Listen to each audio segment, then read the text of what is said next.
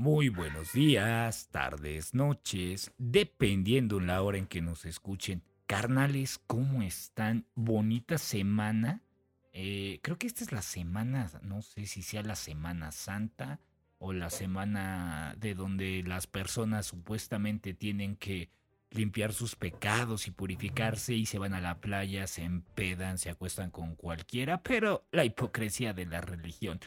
Hoy, carnales, vamos a tener un temazo, pero déjenme les comento, tenemos a una invitada.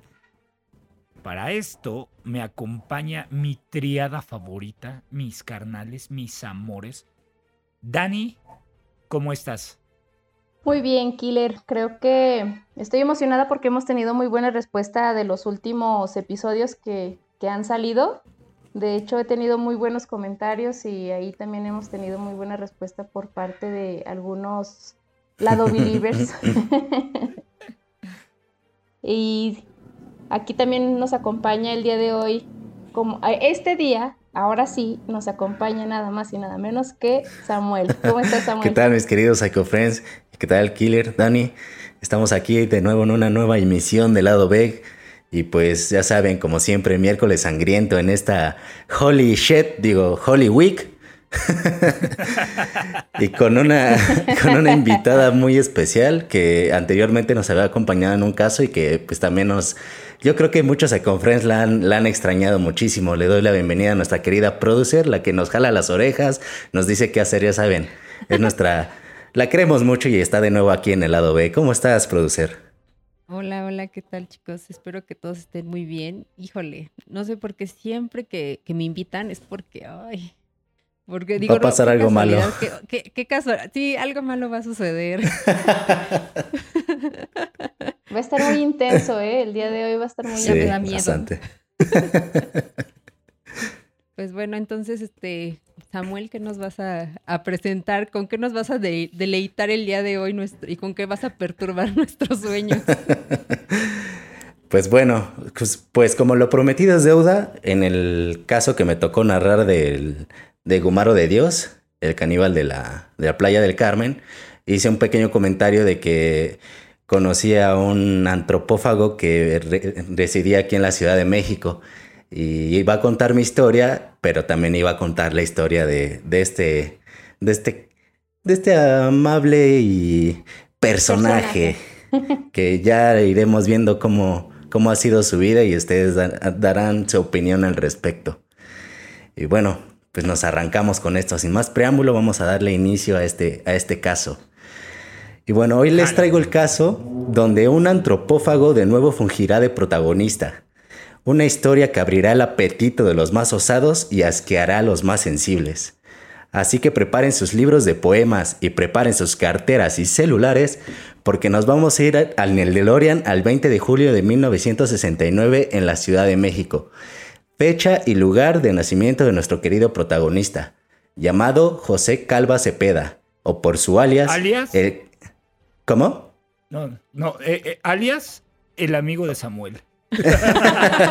no, no, no, no, no. No transcribemos cosas porque si no después me va a caer acá la de a ver, cabrón.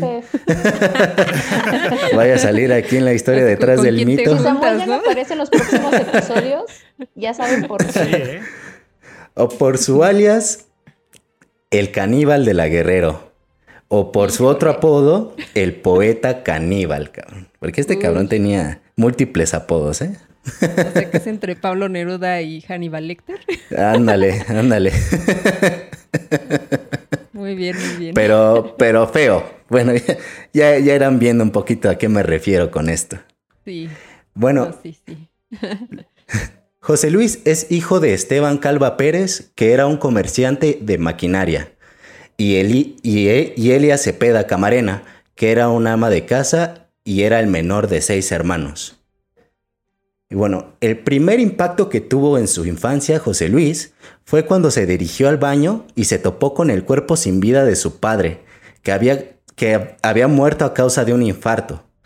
El padre, por la, por la ocupación que tenía de comerciante de maquinaria, tenía buenos ingresos económicos, y José Luis, por ser el pequeño y era el más consentido, tuvo un gran impacto al al toparse con el cuerpo de su padre. O sea, ya imaginarán que... ¿Cuál, ¿Cuál sería tu imagen? O sea, tú vas al baño y de repente te topas a tu papá tirado en el piso, güey. Y después te das cuenta de pues, que está muerto. Se imaginen el impacto que debió ser para él, ¿no? un impacto muy... ¿Cuántos años tenía él cuando presenció eso? Eh, de dos a tres años aproximadamente. Oh, ese era un niño. Oye, pero, Sí. pero, bueno, sí, es que a los dos años yo creo que sí le queda la impresión. Sí, dos, de dos a tres años aproximadamente.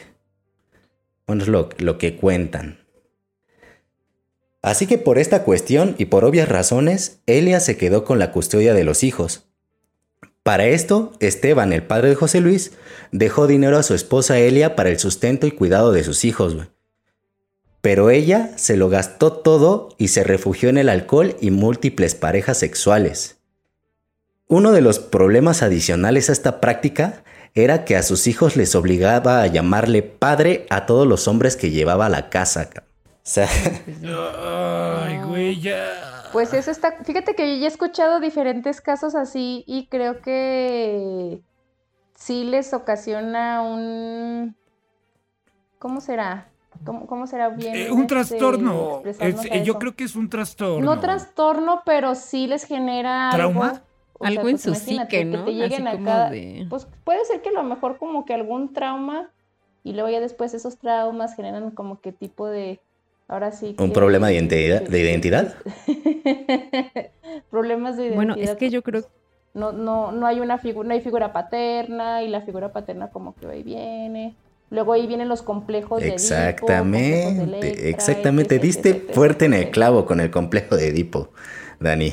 Es- estos casos te están haciendo una experta. Espero no, no me vayas a spoilear más, por favor, porque si no... Es que además yo creo que a esa edad los niños, aunque tal, yo creo que no entienden qué pasa, pero al final de Claro. cuentas algo en su ser les dice que lo que está ocurriendo no es lo, lo que está bien o lo común o lo correcto o lo Claro. que... O sea, algo en ellos, aunque no lo entienden. Yo creo que el hecho de que no sepan qué es lo que pasa y el hecho de que eso les- los haga sentir mal, yo creo que desde ahí ellos ya empiezan a decir, no, esto algo no, no me cuadra, ¿no? Sí, completamente. Y bueno, estamos hablando que José Luis era el más chico. Los, los demás pues ya eran más grandes y tienen aún más impacto en este aspecto, ¿no? Pero bueno, esta práctica, por obvias razones, irritaba a los hijos, pero no les quedaba de otra, ya que su madre se convirtió en una persona completamente neurótica, por lo que no, no toleraba ni el más mínimo error de sus hijos. A lo que cuenta José Luis, él era el que más recibía más castigos que sus hermanos. O sea, su mamá se ensañaba más con él.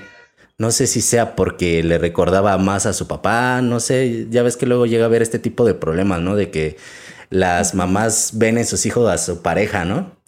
Entonces empiezan a tomar represalias, Yo- a desquitarse con ellos. también- Ajá, yo creo que también era algo así como, yo creo que ella en su interior decía, ay, es que él me abandonó, o sea, como quiera era como un abandono para ella, ¿no? Entonces yo creo que sentía Claro. cierto rencor del hecho de que aunque haya muerto o eso, decía, ay, es que él me dejó, ¿no? Entonces yo creo que todo ese Sí. coraje y frustración la descargaba en el niño.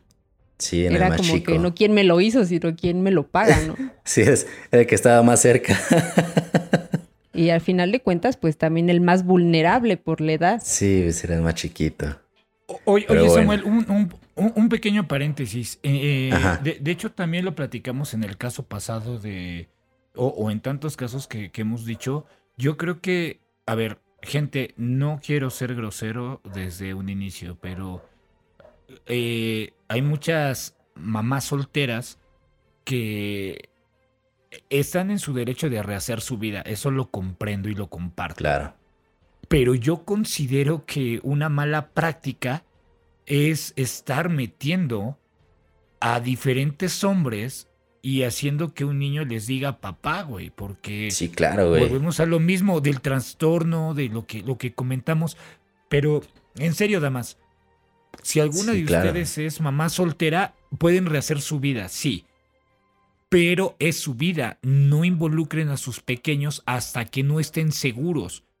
¿Por Sí, qué? claro. Porque des- de- después... Oye, si muchas veces hasta estando seguros o incluso hasta con los padres, con los mismos padres, a veces ni siquiera los hijos están seguros. Sí, claro. Entonces, como que ya involucrar a, a, una pareja que no tiene ningún vínculo afectivo con, con, con las criaturas, con, los, con las bendiciones, ahora imagínate, pues que ahora les hagan el desfile o la pasarela de, de cucarachos, de chapulines. Ahora, ahora, ahora, ahora, fíjate algo, Dani, que, que también es, es muy importante, porque también hay papás que, bueno, hay hombres que tienen hijos y que los dejan con sus respectivas exparejas. Y, y yo creo que, no sé, mujeres, pero ahí debería de ser una banderita roja el hecho de que si vieron que esta persona no es responsable de su propia sangre, que de repente abandonó a su mujer y no da para la pensión, y mucho menos, y después ustedes creen que realmente ese hombre o esa pareja se va a hacer cargo de, de, de tu hijo o de tu hija, como si, es, exactamente, o sea, porque es que esa, esa parte no la comprendo. ¿Cómo es posible que una mujer diga, a ver, este güey lo conocí en tres meses y ya es el amor de mi vida, ya que venga y que mi hijo le llame papá? O sea, aquí, es que imagínate, aquí, aquí están siendo muy asertivos con todo lo que están diciendo, ¿eh? Porque todo eso va a tener que ver aquí en el caso, güey. Están siendo muy asertivos. Así que no hay que adelantarnos y vamos a ver nuestra querida historia para que vean que, que todo lo que están diciendo. nosotros ya, de que no, antes de echar spoilers, nosotros estamos todo lo que están diciendo. Sí, nosotros estamos sacando conclusiones y apenas van a Todo lo que están diciendo tiene mucho que ver. Eh, y la verdad, sí están, están dándole muy fuerte al clavo. Ya cálmense, por favor. ok, okay. déjenme terminar. seguir, Samuel. No, está bien, está bien. pero sí, son muy buenos puntos de vista. Cabe aclarar que son muy buenos puntos de vista. Bueno, en una ocasión, cuando vivían en el barrio de Chimalhuacán, José Luis rompió una estatuilla de cerámica, a lo que su madre procedió a darle una madriza, güey, que lo tomó del cabello y le dio todo un tour por toda la casa, pasando por cada artículo de la casa gritándole, eso no se agarra, eso no se agarra, eso no se agarra. Cuando por fin terminó de darle el rol por toda la casa, le, lo sacó al patio y lo dejó que pasara la noche afuera. Al respecto, José Luis comenta lo siguiente, y como es un poeta vamos a citarlo de la manera correcta. Vas a declamar el poema. vamos, vamos a afinar, vamos a afinar. Además de los golpes que recibí, la noche fue helada y el rocío de la noche me caló hasta los huesos. El rocío de la noche enfrió mi alma hasta quemar mi ser. Esa fue una de las palabras que citó en una de las de las declaraciones que hizo cuando, cuando fue detenido. para que, se, para que vean, es una probadita del, de, lo pinche mamón que era este cabrón, oye, Samuel, aquí se aplica el de que todos ten, ¿qué? De, de locos, de, músicos locos, y poetas, está tenemos hecho el mundo. un poco, ¿no? Algo ¿Está hecho el mundo? sí, no sé.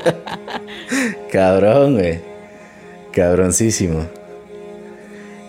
Y bueno, conforme pasaba el tiempo, la madre se volvía más dura y estresante y castrante, Lo que a sus, lo que, por lo que sus abusos incrementaron de intensidad, desde latigazos con el cable de la plancha hasta poner sus manos en la lumbre, en la lumbre de la estufa para hacerlo confesar dónde había escondido la cámara de una de sus hermanas, siendo que no era el culpable, había sido uno de sus hermanos, el hermano mayor para ser precisos. O sea, Es que también, igual y también ya no era el abuso también de la mamá, ¿no? Yo creo que también ya era de los hermanos.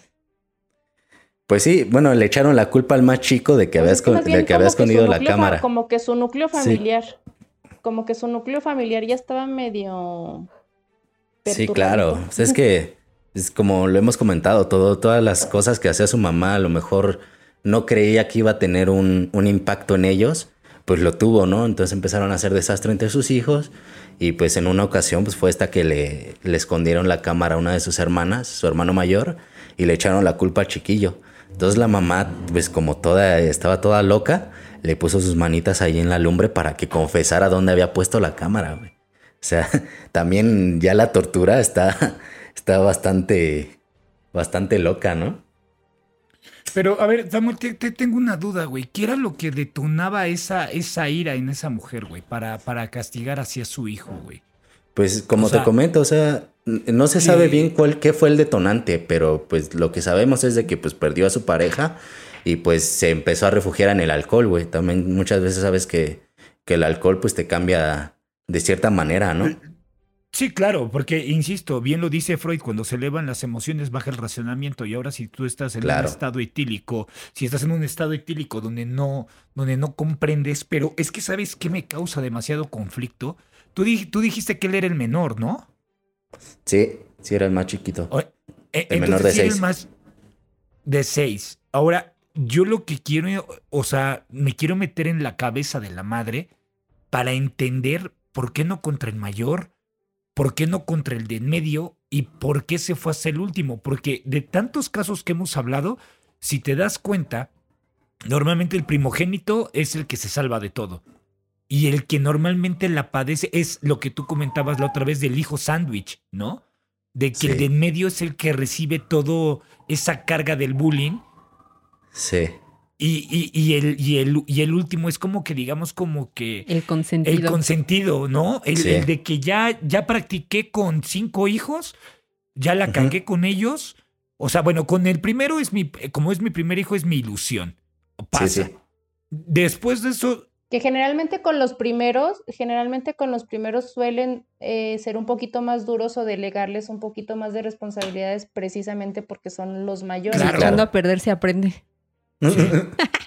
No, no es pero, pero aquí, viene mi pre- aquí viene mi pregunta. O sea, estoy tratando de meterme en la mente de la madre Ajá. porque a final de cuentas, ¿por qué se desquitó contra él? Porque si no hay rastro de que, de que se desquitara también con los demás, ¿qué, qué, qué- qué creen que fue lo que detonó esto? Bueno, es que también hay que ver la Sí, edad claro. de los otros, porque obviamente no es lo mismo agarrar a un niño a golpes que tiene 5 años a uno que ya tenga 15 años, porque si ya Sí, está claro. en los 15 años, ya está en sus momentos también de, de coraje, entonces no es lo mismo que le pegues a uno de 15 a que le pegues a un niño chiquito, En- porque entonces- el chiquito te va a tener temor, el grande se te Sí, va a claro. poner al Entonces tú. estás, estás suponiendo que en este caso la madre fue agresiva con el niño porque podía someter, Claro. lo podía someter y no iba, no iba a tener resistencia. Entonces, ahora sí se fue por el eslabón más débil. Sí, sí, de cierta manera.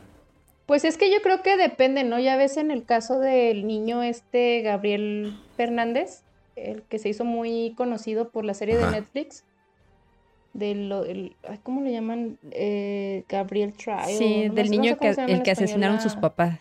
Ajá, y, y, y él teniendo hermanos, se, ensa- se ensañaban nada más con Sí, él. pues, ahora sí Y él que... era el- yo no recuerdo, ¿era el más grande? ¿El niño? Creo que era el más pequeño. También Sí, era es el más que- pequeño. Yo, yo no No recuerdo. sé, creo que sí, creo que sí, era- creo que sí era el más pequeño. No estoy muy segura, pero casi creo que sí era este el más, el más pequeño. Sí, pero bueno, en este caso pues le tocó a José Luis ser el más, el más maltratado. Porque era con todos, pero más con él. Y bueno, Sí, pues es que está, está ahí la hazaña, güey. Pero bueno, prosigue, güey. un 5 de enero, con 6 años de edad, José Luis se escondió debajo del sillón para conocer a los Reyes Magos, güey. Para pedirles Ay. un para pedirles un papá de regalo, güey. Verga, güey. Sí, cabrón, espérate. Al paso de unas horas, vio a su hermana y a su madre entrar a la sala de- con los regalos para acomodarlos para el siguiente día. Para tener una mejor perspectiva visual, se empezó a mover debajo del sillón hasta que se enterró un resorte en la espalda y fue sorprendido por su madre y su hermana. A lo que, como ya se imaginarán, Elia procedió a regañarlo y a romper el carrito de juguete que, le iba, a que iba a hacerle de obsequio delante de él. güey. O sea que no Sí. nada más pues te perdió la ilusión de los reyes. No, o sea, se le cayó todo el cantón. Ah, y aparte todavía la pinche. A ver, si hay un niño que nos está escuchando, a ver, aguántenla. No nos escuchen. A ver si hay un niño. No que deberías nos estarnos escuchando. Espero que no haya ningún niño. esté Los reyes magos sí existen. Dejen de escucharnos. en este o sea, momento. no, no, no tengo tema porque, miran, eh, ahorita nosotros estamos siendo cuerdos, ¿no? Pero desgraciadamente muchos padres no saben del alcance de lo que escuchan sus hijos. Porque Sí, claro. independientemente que el podcast, y, y digo, yo me hago responsable de el podcast dice que tiene contenido explícito. Claro, Pero y es para ¿cuántos- adultos. Pues sí, así como los sí. videojuegos, pero al final de cuentas, pues los chiquillos hacen Sí, y si eres niño y nos estás maneras- escuchando, no nos escuches.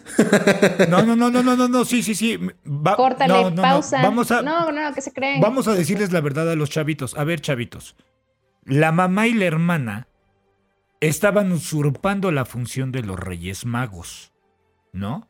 Porque Claro. hay veces que en ocasiones eh, sabemos que hay muchos niños que, que pues no tienen, los Reyes Magos no alcanzan a dejar los juguetes en sus casas o en sus arbolitos. O viven muy este, lejos. O viven muy lejos, Claro. exactamente. O no hay camiones que lleguen. Eh, o- en este sí, caso, o pues sí, era o- Chimalhuacán y por allá no pasan mucho. No, no creo. Ahora imagínense, digo, no estoy hablando mal de la gente de Chimalhuacán, pero imagínense que de repente llegue Melchor y deje el burro, el camello, el caballo, no sé qué Al día tenga, siguiente ya no está. y al día siguiente ya no esté y que le hayan robado Les pusieron todos los la araña, para güey. los morros. Sí, pero, pero ojo, chavitos, ojo, chavitos.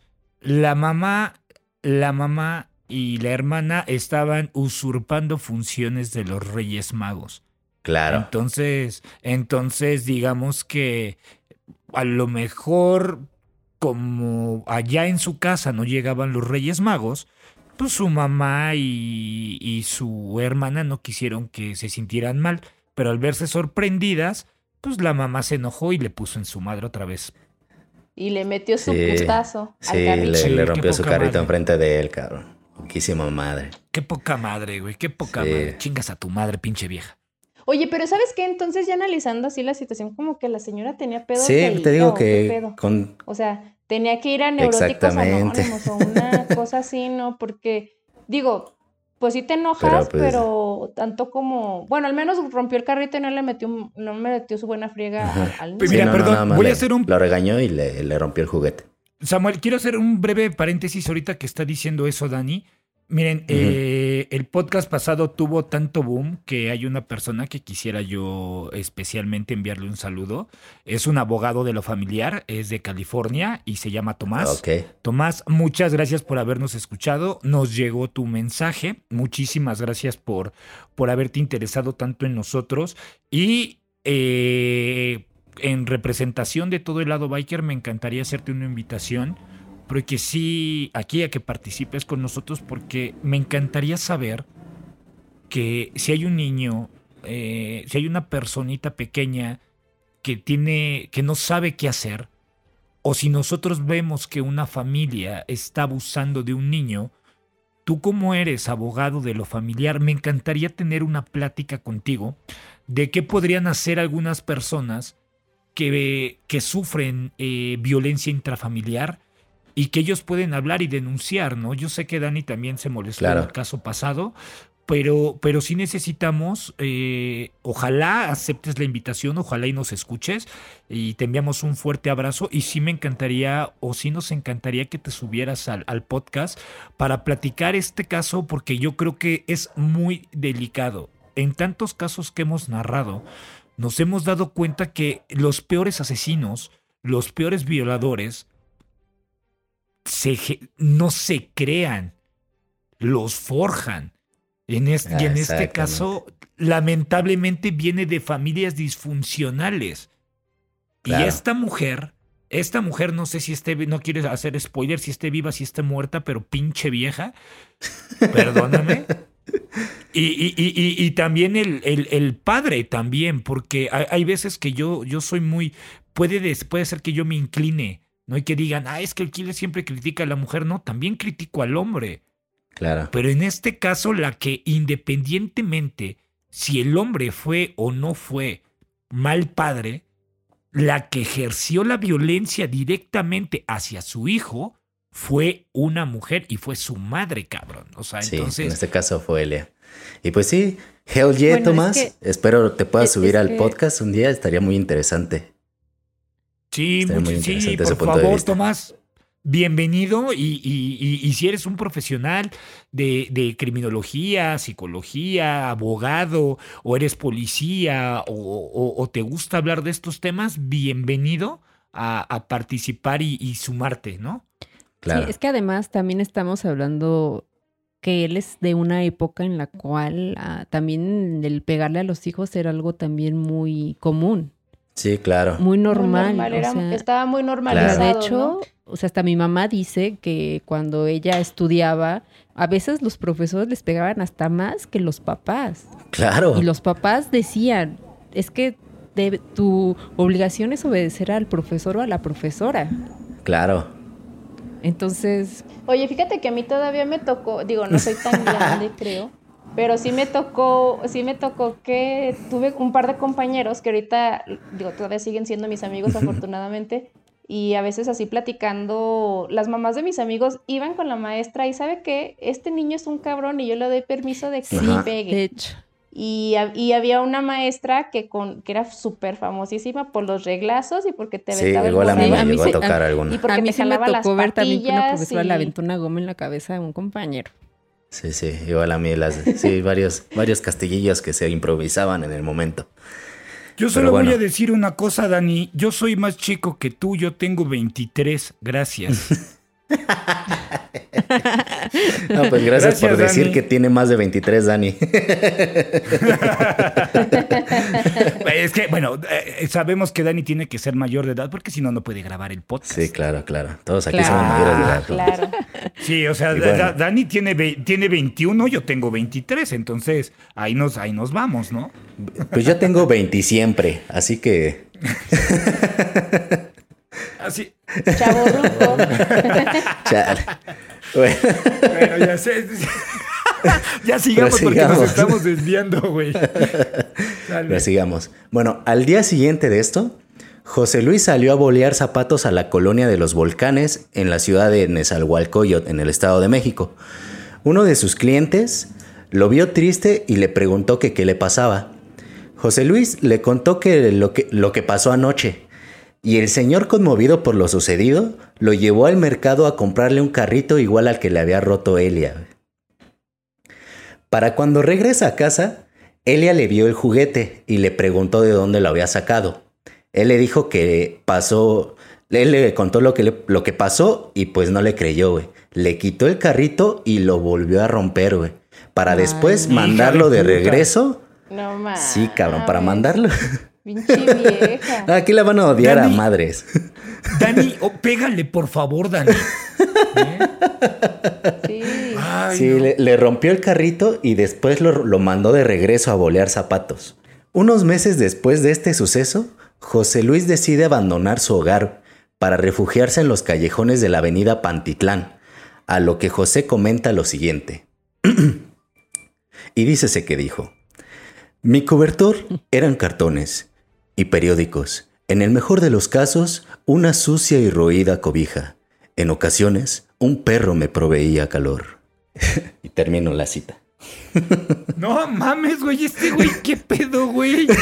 O sea, narró su vida, eh, su tragedia en una. Quería ser como la Iliada, o no sé, yo no, yo no sé mucho de lectura, pero de alguna obra así de arte No, dramático. que- quería hacer como el libro de El hombre en busca de sentido, ¿no? No sé si lo han escuchado, que es de un hombre sobreviviente de, del holocausto, en donde relata de todo lo que vivió durante el holocausto y lo plasma en ese libro. Entonces él se sentía igual que él, ¿no? También. Sí, claro. Y bueno, para esto comenzó a robar y subsistir. Y, a- y a- comenzó a robar para subsistir. Y tomar alcohol y drogas. Para olvidar su miseria. A los siete años se dispone a regresar a su casa a vivir con su mamá. Tiempo después, fue abusado sexualmente por, una, por un amigo de su hermano mayor, llamado Tirso, de 16 años. Para esto. Sí, cabrón. Para esto, le contó a su hermano lo sucedido, a su hermano mayor. Y este, pues no le creyó, güey. Diez años después, volvió al tema. Aquí es la importancia de sí creer. Claro, claro, y pues es un niño. Y sobre todo a los niños, creerle Claro, Mira, me- perdón, per- perdón, perdón, Dani. Yo, yo, yo comparto lo que dices, pero yo en vez de decir créanles, investiguen. Porque ahorita ya ven que hay muchos casos de como la mujer de yo te creo y a veces ese yo te creo No, no, no, es. no. O sea, yo sí, sí estoy. No voy a diferir contigo en eso porque luego nos van a funar. pero, o sea, yo creo que con los niños es diferente. No, por eso digo, insisto, porque, ojo, hay muchos niños que mienten. Y sabemos que pueden tener malas mañas. Entonces, pero con los niños es muy fácil darte cuenta por, por las actitudes que luego toman o porque luego... no, porque están así como que más Exactamente, su comportamiento es distinto a como solía ser. Claro, ya cuando y bueno, hay una alteración en su comportamiento y hay algo mal. Claro, y aquí también cabe, recalcar que, pues hay padres que pues, sí son responsables y conocen a sus hijos, ¿no?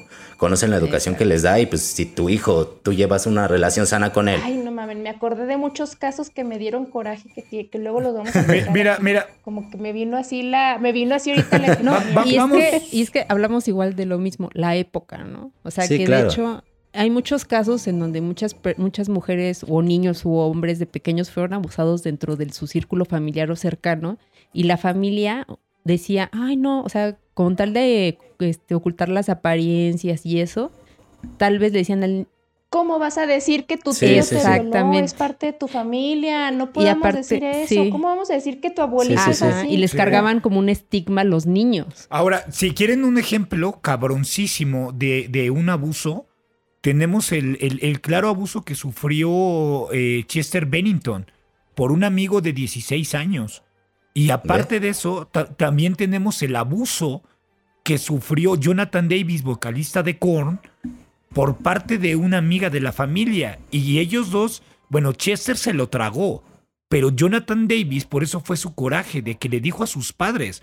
Pero como, era, como era amiga de la mamá, Imagínense el pinche caos. Por eso Jonathan Davis le escribió una canción que se llama Daddy y por eso él no la canta. Y la, y la única vez que la cantó en vivo fue cuando su madre falleció, pero él odiaba que su madre no le creyera. Por eso, ojo, siendo imparcial, padres o gente adulta, si algún pequeñito se les acerca, no de cierta manera, no quiero ser grosero con mi comentario, pero yo creo que es una banderita roja en donde lo ideal sería empezar a investigar para ver qué es lo que está pasando.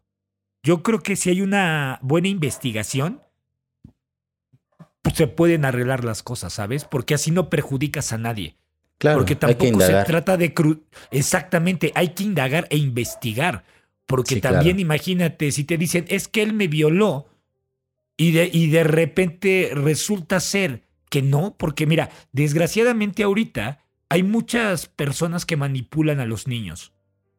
¿No? Claro. Y, y, yo hemos platicado de muchos casos donde eh, la mamá influye en la niña para que diga que el papá, que ya están separados. igual el, padre, el papá biológico también puede decirle a, para si llevó una mala relación con la expareja, para decirle, para perjudicar, ¿no? Claro, claro. Claro, aquí somos, aquí somos neutrales, tanto uno como el otro pueden manipular la mente de un niño.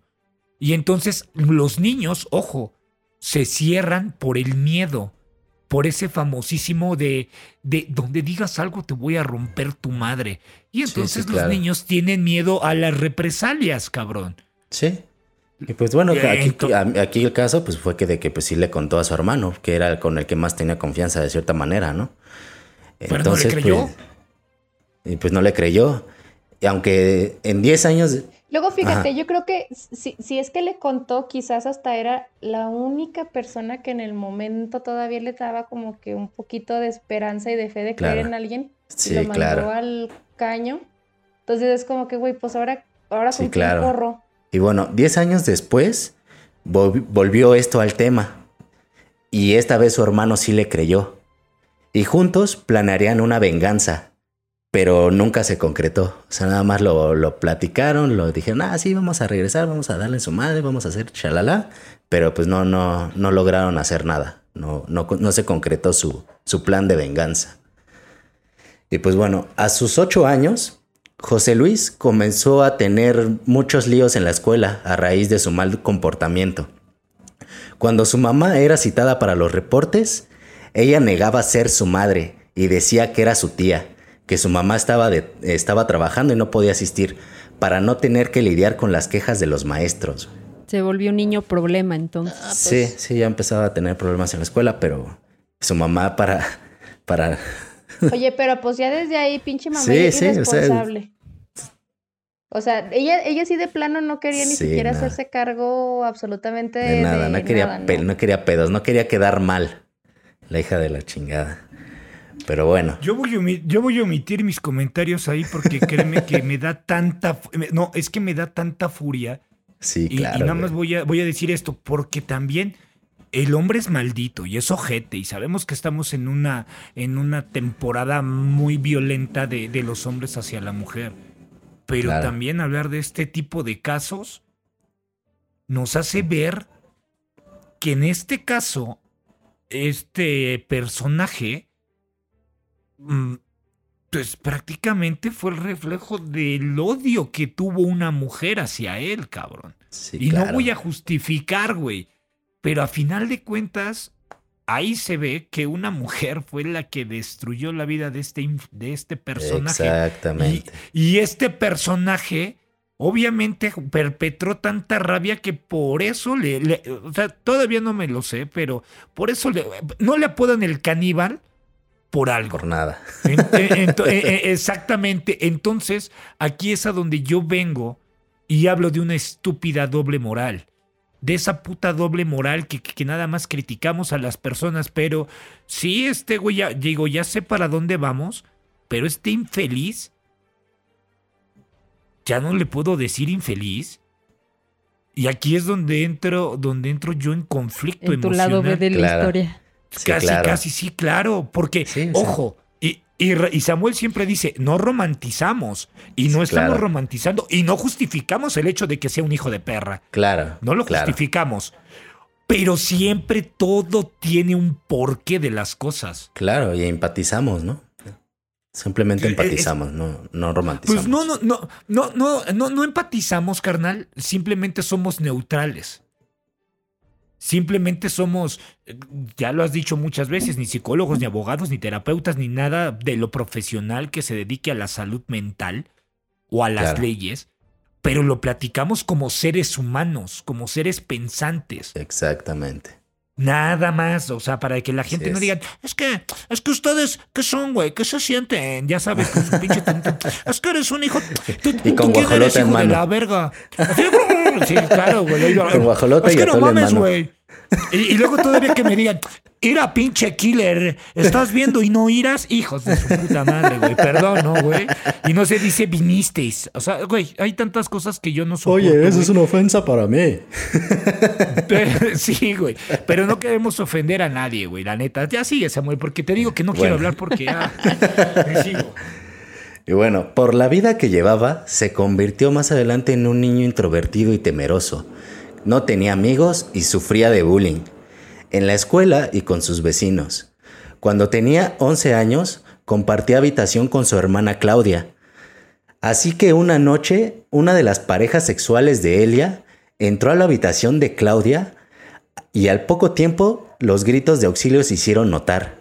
A lo que José Luis entró a la habitación y entró y entró entró a la habitación con este sujeto intentando y vio a este cabrón intentando abusar sexualmente de su hermana.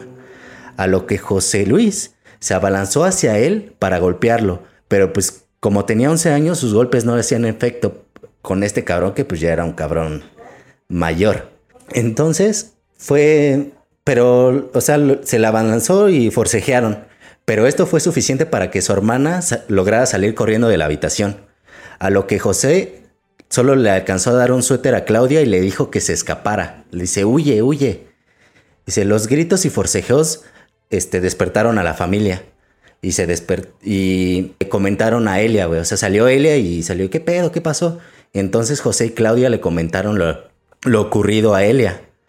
Y así que Elia, güey, procedió a correr a José Luis, güey. ¿Y él qué culpa tenía? O sea, a ver, ¿cómo, güey? O sea, corrió al hijo en vez de correr al pinche asqueroso violador. Güey, me doy un tiro en estos momentos. sí, cabrón. No mamen, o sea, no mamen, mamás. Neta que si alguien nos está escuchando y es este clase de mamá, mejor la neta déjenos de seguir. Y a chingar a su madre. Uy, uy, perdón. Sí, la neta. No, Güey, es que sí se- Es que, neta, güey, neta un pito vale más que un hijo. Neta, este caso sí, están güey. intentando, en neta están, estás viendo cómo están intentando violar a tu hija y tu hijo sale a defender a su hermana y tú en vez de apoyarlo, ¿lo corres? No, Sí. pinche viejo, ojalá y estés muerta. Y me vale Sí, madre si estoy hiriendo a alguien. No, e- es que esa mujer no puede. ¿Para qué vergas, güey? Ay, no. No, no, no, no, no, ya me. A ver, continúa, continúa porque ahorita ya nos... Aquí- nos eh, aquí nos va a dar la cola, literal. Sí. Ay. Les dije que le iban a odiar. güey. Y bueno, ya de nuevo en la calle José Luis, comienza a drogarse y a prostituirse güey, para solventar su vicio. güey. A lo que a este punto José comenta lo siguiente. güey. Para vivir en la calle tienes que delinquir. Por ello, por ello y por mis manos, por ello mis manos están marcadas. Por la fragua de la, de la desesperación y el dolor. Las lágrimas que corren las lágrimas que corren más fácil que el agua en los, pliega, en los piélagos. Termino la cita.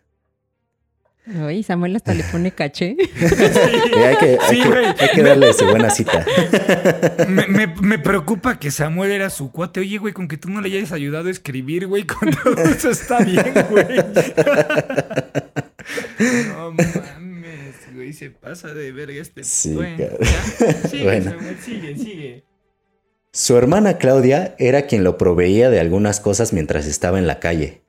Decía que no era un apoyo monetario como tal, pero sí le preguntaba qué necesitaba y buscaba la, forma- la forma de proveérselo. Después de unos años, Claudia decidió anexarlo, güey. Eh, anexarlo, para los que no son de México, es los, los, in- los meten en una institución, ajá, los, Los internan en una, en un- una institución para controlar este tipo de adicciones que regularmente son contraproducentes porque hay muchas instituciones donde incluso hay violencia sexual y, y física. Y Vamos te a poner pone... instituciones entre comillas, porque Entre no comillas. todas esas in- exactamente, porque luego esas instituciones no son lo que Lo no ideal lo para este aparentan. tipo de problemas.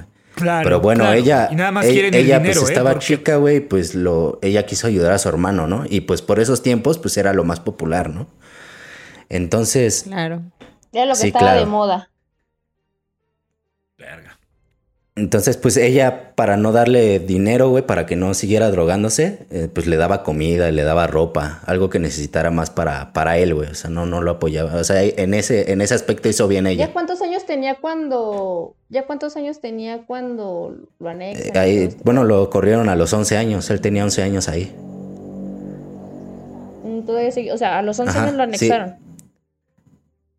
No, Pero- y además a los 11 se prostituía. O sea, está Sí, cañón. pues tenía que solventar su vicio. Pues es lo que aprendes en la calle de cierta manera, ¿no?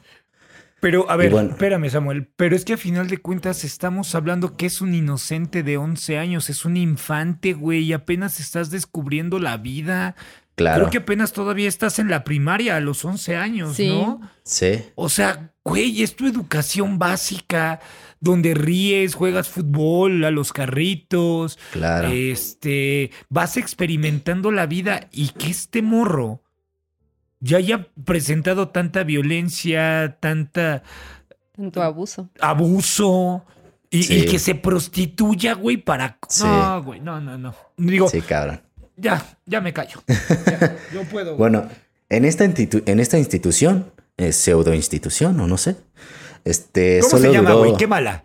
Quémala, güey. Me vale madre. Si no, envíame. No. eh, eh, yo, yo los quemo, güey. Dame, dame, dame el nombre, güey. Yo los quemo.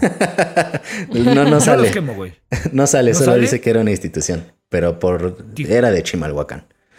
Bueno, donde duró solo tres Mm, meses, ya que su hermana descubrió que pues estaba recibiendo abuso ahí mismo y, y decidió sacarlo mejor, güey.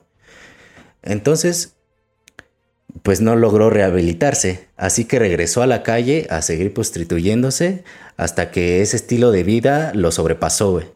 Y decide regresar a vivir con su madre, cabrón. Oye, Samuel, nada más un- una pregunta. Cuando tú hablas de que se salía y se prostituía, tengo una duda. ¿Quiénes eran los clientes? Exactamente. ¿Cuánto cobraba? No. No, güey, no, no, no. No, te- te- no, nos van a fumar por eso, pinche Samuel. Al rato voy a tener al FBI afuera de mi casa, güey. Aquí de órale, hijo de tu puta madre, güey, que ¿para qué andas cobrando la tarifa, hijo de. No, güey, no, no, no. Pero, pero, pero, es que te voy a decir por qué me causa un, un poco de conflicto, porque digo, digo, sé que hay mujeres que, que rentan caballeros, ¿no? Sí. Pero en este caso, yo nunca he visto que una mujer vaya en su coche como en Sullivan, que va un hombre y, y ve a una mujer de sexo servidora, por, con, con todo el respeto, saludos a todas las sexo servidoras, la neta, su, se agradece. Su, Debería su de tener derechos. Exactamente, ¿no? Hay que, hay que proteger también sus derechos porque gracias a esas mujeres hay muchas personas que no son psicópatas y que van Claro. y sacian alguna, alguna, este Necesidad física. necesidad Claro. física gracias a ellas y no andan violando gente, no pagan, pagan por sus servicios y realmente creo que es la profesión peor paga, digo, no peor pagada en el sentido de no económico, sino que no tiene ¿No un valorada? seguro, no valorada, claro, ¿no? Sí, claro. Y, Y eso sí, y ti- la y corren muchos por- riesgos al respecto. Claro, porque inclusive hasta hasta pueden atentar contra su vida, ¿no? Pero Sí, la ¿y- mayor y veces, quién? las mayor veces de los de los este, psicópatas que, que he conocido, bueno, que, que he leído sus casos, Oye, Samuel. pues toman a este. No, no, no, no. No, no, es que. que, que he estudiado sus Creo casos. que- Creo que vamos a buscar un reemplazo para Samuel, Editen ¿verdad? eso. Porque. no mames, güey, te pasas. Bueno, en este caso, No, a este pero güey sí lo dime- conocí, pero, pero bueno, ya lo contaré No, más no, adelante. pero, pero nada más dime, Samuel, este. Lo, ¿Se prostituía con otros hombres o con mujeres? ¿O se volvió gay? ¿O Sí. se volvió.? O no está Eh, específico. no está ¿Cómo? específico, pero pues tú sabes que mayormente pues son hombres los que contratan ese clientes, tipo de servicios, güey. Con- los Claro, y- y, consumidores. pues los pederastas se agarran de ahí mismo para, para contratar este tipo de personas que son vulnerables, güey, y pues agarran a niños, güey. De ahí se agarran estos cabrones. Oye, oye, güey, lamentablemente. pero, pero ahí, ojo, o- bueno, putas autoridades, ¿cómo es posible que los clientes sepan en dónde se prostituían los menores y que no hagan nada? Bueno, es que México, también, por ejemplo, vas a la zona rosa en la noche y a veces ves a chavitos que yo a veces digo, ellos no tienen 18 años y los ves con Claro. hombres ya que se ven como de 50 años, 60 años. Y tú dices, Sí. ay, ese chico no creo que tenga 18 años. Claro. Claro, aquí Y ahí está lamentablemente. la luz del día. Sí, claro. O sea, sí, pues lamentablemente también influye mucho la corrupción y todo ese tipo de cosas, pero pues ya no, ya no nos meteremos más en ese aspecto porque si no nos quedamos Sí, aquí no. 30 horas. Si no, no acabamos. Sí, no. Bueno, bueno vamos, vamos a hacer, eh, vamos a hacer un paréntesis. Amigos, este episodio va a estar dividido en dos. Esta es la primera parte. Esta es la, digo, No, es que era el, el chiste, el chiste era que la gente se quedara picada y que no Sí. supieran que va a Cortas eso. ay, perdón, Dani. ya, Lo cortas. ya, ya. ¿no? sí, sí. O sea, sí está, sí, sí está chido, sí está chido como que dejar Sí, el claro. suspenso Perdón. de que y luego que creen. Nos vemos Sí. la próxima semana para que la próxima semana ya nos estén mamando con que quieren Exacto. Bueno, hagan de cuenta que no me escucharon bueno, y, y- y a- fue una así pendejada va a del ser. killer. Yo sé que así va a ser. A ver, entonces ahora, ahora sí, Continúa, este, ahí va, ¿eh? Entonces continúa, Samuel. Sí, sí, sí. Ya con Corte. 23 años de edad, José Luis conoce a Patricia Tenorio Hernández, a quien sedujo escribiéndole poemas y al poco tiempo después, en 1992, se casaron y tuvieron una hija que le pusieron Viridiana. Esto sucedió gracias a la bendición de su madre, ya que Elia se encargaba de dar la aprobación sobre las parejas de José Luis, y a pesar del odio que tenía hacia su madre, José no seguía una relación si no recibía la aprobación de su madre. A lo Oye, que ¿y cuántos, a- No, ¿Cuántos compa, años? mijo, si hubiera salido de ahí desde quién sabe cuándo. cuántos años dices que ya tenía? 23. O sea, y a los 23 todavía necesitaba de la aprobación de su mamá. Sí, sí, para sus parejas. O sea, no podía andar con nadie si su mamá no aprobaba la, la relación. Ay, no, neta, que qué culero tener Sí. una suegra así. No, neta, Sí, no. qué culero es que este Yo güey ha tenido una madre así. Sí. No, Y luego pero todavía es que aparte además, o sea, tener que estar sí, lidiando. exactamente, con la Sí, suegra. A lo que, Oigan, a lo que, No. a lo que José Luis comenta lo sí. siguiente, cabrón. Para mí era importante que mi mamá aceptara a mis novias. Su aprobación se- era fundamental para continuar mi noviazgo. Así que seguía, a- así que me sentía aceptado por, así me sentía aceptado por mi madre. Ella sabía de la vida. Me tenía que orientar para no sufrir más. No mames, hijo. Pues oye, ¿cómo que sabía de la vida? No, alguien que regrese. A ver, vamos a montarnos no, no, ahorita no. en el en el DeLorean y vamos a ir a meter un putazo a este tonto para que se le acomoden las ideas. No sé. O sea, que vas a Sí, ver no cómo que sabía de la vida, que, o sea, tenía una distorsión de la realidad bien cabrón este Es que él- él pensaba que la- Pues sí, que la cantidad era- Evidentemente tenía una Él distorsión de la pensaba que la cantidad era la calidad. Por tantas per- personas que metía a la casa, pues decía, pues mi mamá se la sabe, entonces pues, tengo que hacerle cañón, caso. ¿no? ¿no? No, pues era control de calidad. Bueno, yo creo que también aquí entra, por ejemplo, de cuando, no sé, si alguna vez se ponen a escuchar poemas de, de no sé, de Pablo Neruda, como el Nocturno de Rosario, no sé si han escuchado de ese, en donde en una parte del poema él estaba Ajá. enamorado de una chica y él de hecho se suicidó. Pero en una Sí. parte del poema él dice, y entre tú y yo, mi madre como un dios. O sea, él ponía Eh. la- imagen de su madre como una figura a nivel de dios, digámoslo así. Exacto, y aquí diste otra vez en el clavo fuerte, producer, porque Pablo Neruda era A de ver, sus principales, ¿eh? este, O sea, ¿cómo se le llama? era, era Ándale, su, una de sus principales influencias. Sí, Pablo Acuña. Neruda y qué sabe qué tantos más. La verdad no lo quise incluir porque se me hizo muy de hueva. Ay, no manches. Oye, Oigan, red flags, ¿eh? Red flags aquí para hombres y mujeres. Si, si su pareja tiene mamitis o papitis. Ahí no es. Ahí no es. No. Ahí no Y- y- es, ahí y- es. Luego sacaremos una sección de Sí, consejos. oye, pero, pero, pero ¿sabes a qué me remontó esto? A una cosa muy sencilla. Me acordé de la película de psicosis de Norman Bates. Mira, otra, otra también. cosa muy, muy acertada aquí. Y es que Sí. son cosas que creo que son muy obvias, ¿no? cosas. Son muy obvias para un tipo de persona que le guste este tipo de, de literatura, ¿no? Pero Mm, bueno, Yo creo que como estudio, eh, como estudiar las letras, sí. Ya como Sí. Ponerlo como un modelo a seguir, ya es donde ya nah, está sí, ahí. no. ¿no? no, no, no, está bien, no está bien idolatrar a nadie, jóvenes, nadie. Bueno, Exacto. A pesar, a pesar de ser aprobada por Elia, Patricia, Patricia empezó a darse cuenta de, la, de que la profesión de poeta que, Joel, de que José Luis ejercía no generaba los ingresos suficientes para sustentar los gastos básicos. Así que, y aparte de que José Luis ya empezaba a maltratar a Patricia, y Patricia pues obviamente optó por terminar la relación. Esta, esta mujer sí se dio cuenta. Entonces, Fortuna. sí, claro. Entonces, tiempo después, José Luis le pide un préstamo a su hermana Claudia y se asocia con una flotilla de taxistas ubicada en la zona rosa. Es allí donde conoce a Anel, quien sería su segunda pareja sentimental y la madre de su segunda hija. Este nombre de Anel no es real, es un nombre censurado, es un nombre... En su nombre real no me lo sé, pero ahí en las, en las entrevistas que le hicieron le pusieron Anel. Entonces ella se hizo llamar Anel. Para ocultar, para Su ocultar su No, pues identidad. imagínate, si está censurado y luego todavía que lo dijéramos Sí, aquí, sí. pues o sea, no sí, va. sí, es, sí, Sí, sale pero- su nombre verdadero, pero aquí le vamos a poner Anel, ¿va?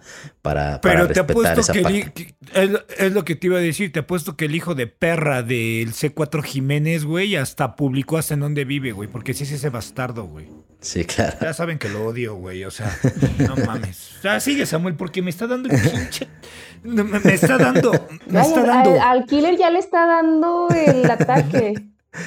Bueno, ella se dedicaba a ser imitadora en los bares de la zona rosa, en la calle de Florencia y Hamburgo. Estaba el pequeño si- y en la calle de Florencia y Hamburgo estaba ubicado el pequeño, sat- eh, pequeño sitio de taxis donde trabajaba este cabrón de José Luis. Entonces ella como salía muy tarde, pues decidió acercarse al sitio para que, pues de cierta manera fuera más segura a casa, ¿no? Entonces José Luis le ofreció llevarla a casa todos los fines de semana y con esto ellos empezaron a frecuentarse. A lo que Anel comenta lo siguiente. Él me decía que era casado, pero que se estaba separando de su esposa. Era una persona que se quedaba de repente callado y de verdad, cuando lo veías, reflejaba una nostalgia muy grande. Una tristeza muy fuerte era lo que él tenía. Es lo que comenta Anel al respecto de este cabrón. Bueno, luego, una tarde, la expareja Patricia Tenorio se llevaría del departamento que antes compartía con José Luis todos los muebles y pertenencias que había ahí. José, al llegar más tarde al departamento con, con Anel, este, al ver que no había nada y a ver de que se había llevado todo esta Patricia, se transformó en una persona sumamente violenta. Desató una ira golpeando todo lo que estaba a su alrededor e incluso arremetió contra Anel. Él empieza a gritarle a, lo que comenta Anel. Él empieza a gritarle a Patricia como si estuviera ahí. Empieza a romper cosas y a gritarle, eres una tal por cual, te vas a morir, te voy a encontrar, te juro que te voy a encontrar y te voy a matar. A lo que Anel le, le comenta, cálmate, todo va a estar bien. Y esto parece que fue lo peor que le pude haber dicho, ya que se me acercó y me aventó una esquina, donde estaba rompiendo fotos y papeles de lo poco que había quedado allí. Aún al haber presenciado este ataque de ira por parte de José Luis, Anel siguió la relación, aunque su madre le advertía que no siguiera con él, que, que lo veía muy raro y que no le, no le generaba confianza que se anduviera con cuidado. La madre de, la madre de, Anel le comentó que pues no le daba buena espina, que pues mejor lo dejara y que pues si seguía con él pues que anduviera con cuidado, ¿no? Y pues ella pues dijo, ni madres, yo voy a seguir con él, ¿no? Tras este suceso, las adicciones de José Luis resurgieron. Mezclaba alcohol con cocaína. Anel con 18 años de edad, por ese entonces creía que solo tomaba alcohol ya después fue a vivir con él. Y es que se da cuenta que combinaba alcohol con otras sustancias. Entonces, una noche, José Luis le pide a Anel que lo acompañe al punto. Para los que no sepan qué es el punto, es como el lugar donde... Eh, el oxo donde vas a comprar este tipo de sustancias, por así decirlo. Entonces le pide a. La tiendita de la esquina. La tiendita de la esquina. le pide a Anel que pues, la acompañe a comprar este, una dosis de droga. Entonces, en la calle de Hamburgo, en la zona rosa, José Luis de la nada tumba a un joven de su bicicleta, un joven del ejército que iba pasando, y se lo, se lo comienza a madrear de una forma tan brutal que comenzó a azotar la cabeza del joven contra la defensa de un Volkswagen. Una defensa de bochito, ya ve que eran las los bochitos tenían una defensa de metal. O sea, no, como las chingaderas de plástico que, ahora, que ahora tienen los carros. Sí, los de aluminio, ¿no? Que iban conectados al, chasis, güey. Sí. sí. Y estaban fuertes esas madres, güey. Sí, pues era metal, como tal. Era, era, pues sí, una, madre de metal. Empezó a, este, a azotar su cabeza una y otra vez. Y cuenta, cuenta en él que, pues con, mientras azotaba su cabeza y regresaba la cabeza para volverla a azotar, este, iba dejando pedazos de piel en la, en la defensa, güey. No mames. O sea, el chavo iba de la nada y este cabrón lo tiró y se lo empezó a madrear. Dice que, que ella veía en él mucho gozo al hacerlo. Entonces, al final de la pelea, ya en el clímax, José Luis le planta una mordida en la cabeza al joven. A lo que ante esto Anel comenta lo siguiente. Una de las cosas que me hizo salir corriendo de ahí fue que Luis, al clavarle los dientes en la cabeza al muchacho, voltearía a verme y nada más traía un pedazo de cuero cabelludo entre los dientes. Ah, le aplicó la Mike Tyson. Sabroso. Se, aplicó la del perro aguayo este cabrón. No mames, güey. O sea, sí, sí se... O sea, fíjate la, fuerza con la que tuvo que haber mordido. Para haberle arrancado el pedazo. Para arrancarle el pedazo. Y luego así que te voltea a ver y traiga el pinche pedazo ahí de... ¡Ah! A la mierda. de, película de terror. sí. y bueno, las veces que se llegaba a poner de esta manera incontrolablemente violenta, sucedía según Anel. Sucedía según Anel las noches de luna llena, cabrón. José Luis. Oh, ahora este güey me salió licántropo, el hijo de perra. espérate, ya se sentía hombre lobo. José Luis le pidió a Anel, eh, José Luis una noche le pidió a Anel que lo amarrara, güey. A lo que Anel sacada de pedo le preguntó que, que por qué o qué pedo, ¿no? A lo que José Luis le dice que esa noche había luna llena y que cuando hay luna llena se transforma una- en una persona muy mala. A lo que cerca de las 12 de la noche, José se empieza a azotar en la cama, empezó a hablar de una manera muy extraña, empezó a hablar según muchos idiomas, como el exorcista, güey. Se levantó y tomó una venda para amarrarse él mismo con la ayuda de su boca, güey.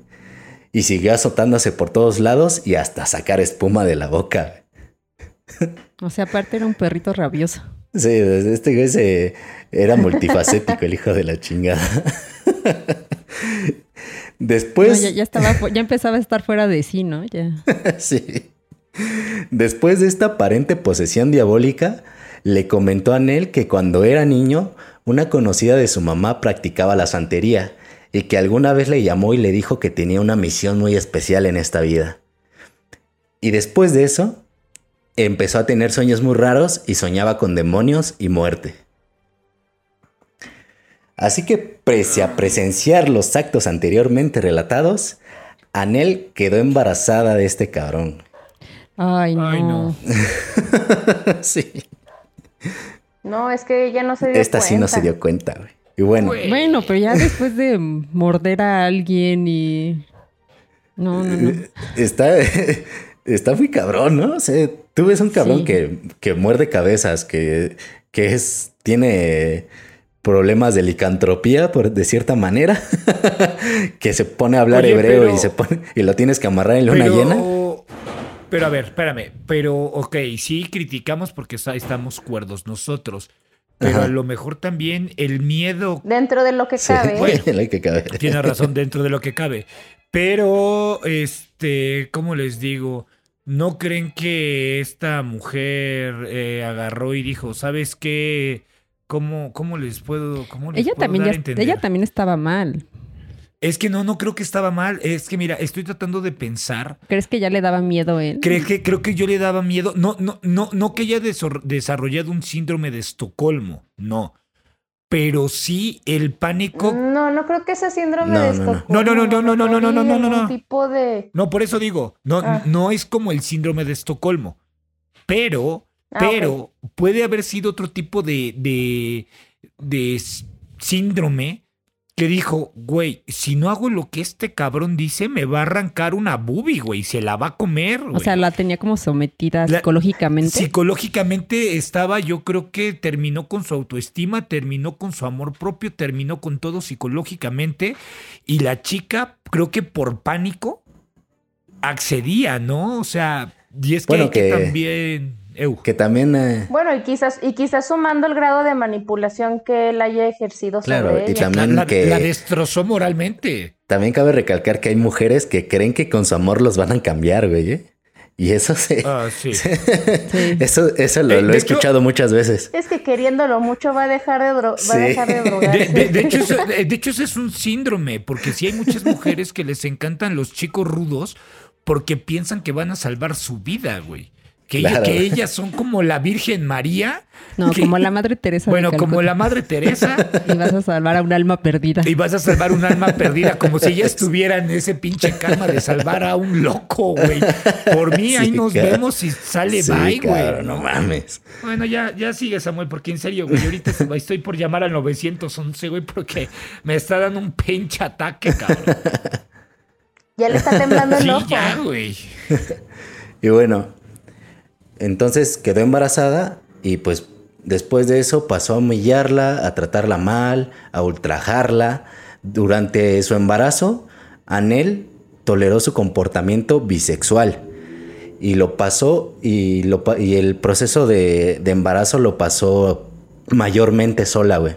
O sea, estaba viviendo con él, pero casi este güey no, no llegaba y, y pues tenía parejas bueno, era, era bisexual. Aquí ya se, se declara que José Luis era bisexual, güey. Pues es Entonces que obviamente, güey, si se, si se prostituía, güey, sabemos que era bisexual, güey. Sí, güey. Entonces, pero O sí, sea- ya, ya empezó a ser consensual y Ya pues, declarado. lo engañaba con, con hombres. Aquí ya, ya declararon que pues, sí era bisexual para ese entonces. Entonces, una noche llegó muy tomada a su departamento y comenzó a maldecir a Patricia otra vez, güey. Porque se había llevado a su hija, comenzó a gritarle a Nel. Comenzó a gritarle a Nel que, que le iba a hacer lo mismo, güey. Dice, tú, me, tú me vas a hacer lo mismo. Y sabe qué tanto. Entonces, pero antes de que, de, antes de que eso pasara, los iba a matar a los dos, güey. O sea, la amenazó, güey. Dice, antes de que tú me dejes, yo te mato a ti te mato a tu hijo, güey. O sea, parece entonces el niño ya había nacido, güey. A lo que procedió. O sea, y mato a tu hijo, o sea, ni siquiera era Ajá, nuestro hijo. Ajá, sí, no, él- a él sí no lo, lo, sí, no, no lo quería así como tal. A lo que procedió a sacar una botella de alcohol y la roció en la cama y las cobijas donde estaba la bebé acostada, güey. Sacó unos cerillos de su bolsillo y prendió uno. Y le dijo a Anel, ahorita mismo voy a prender a tu hijo.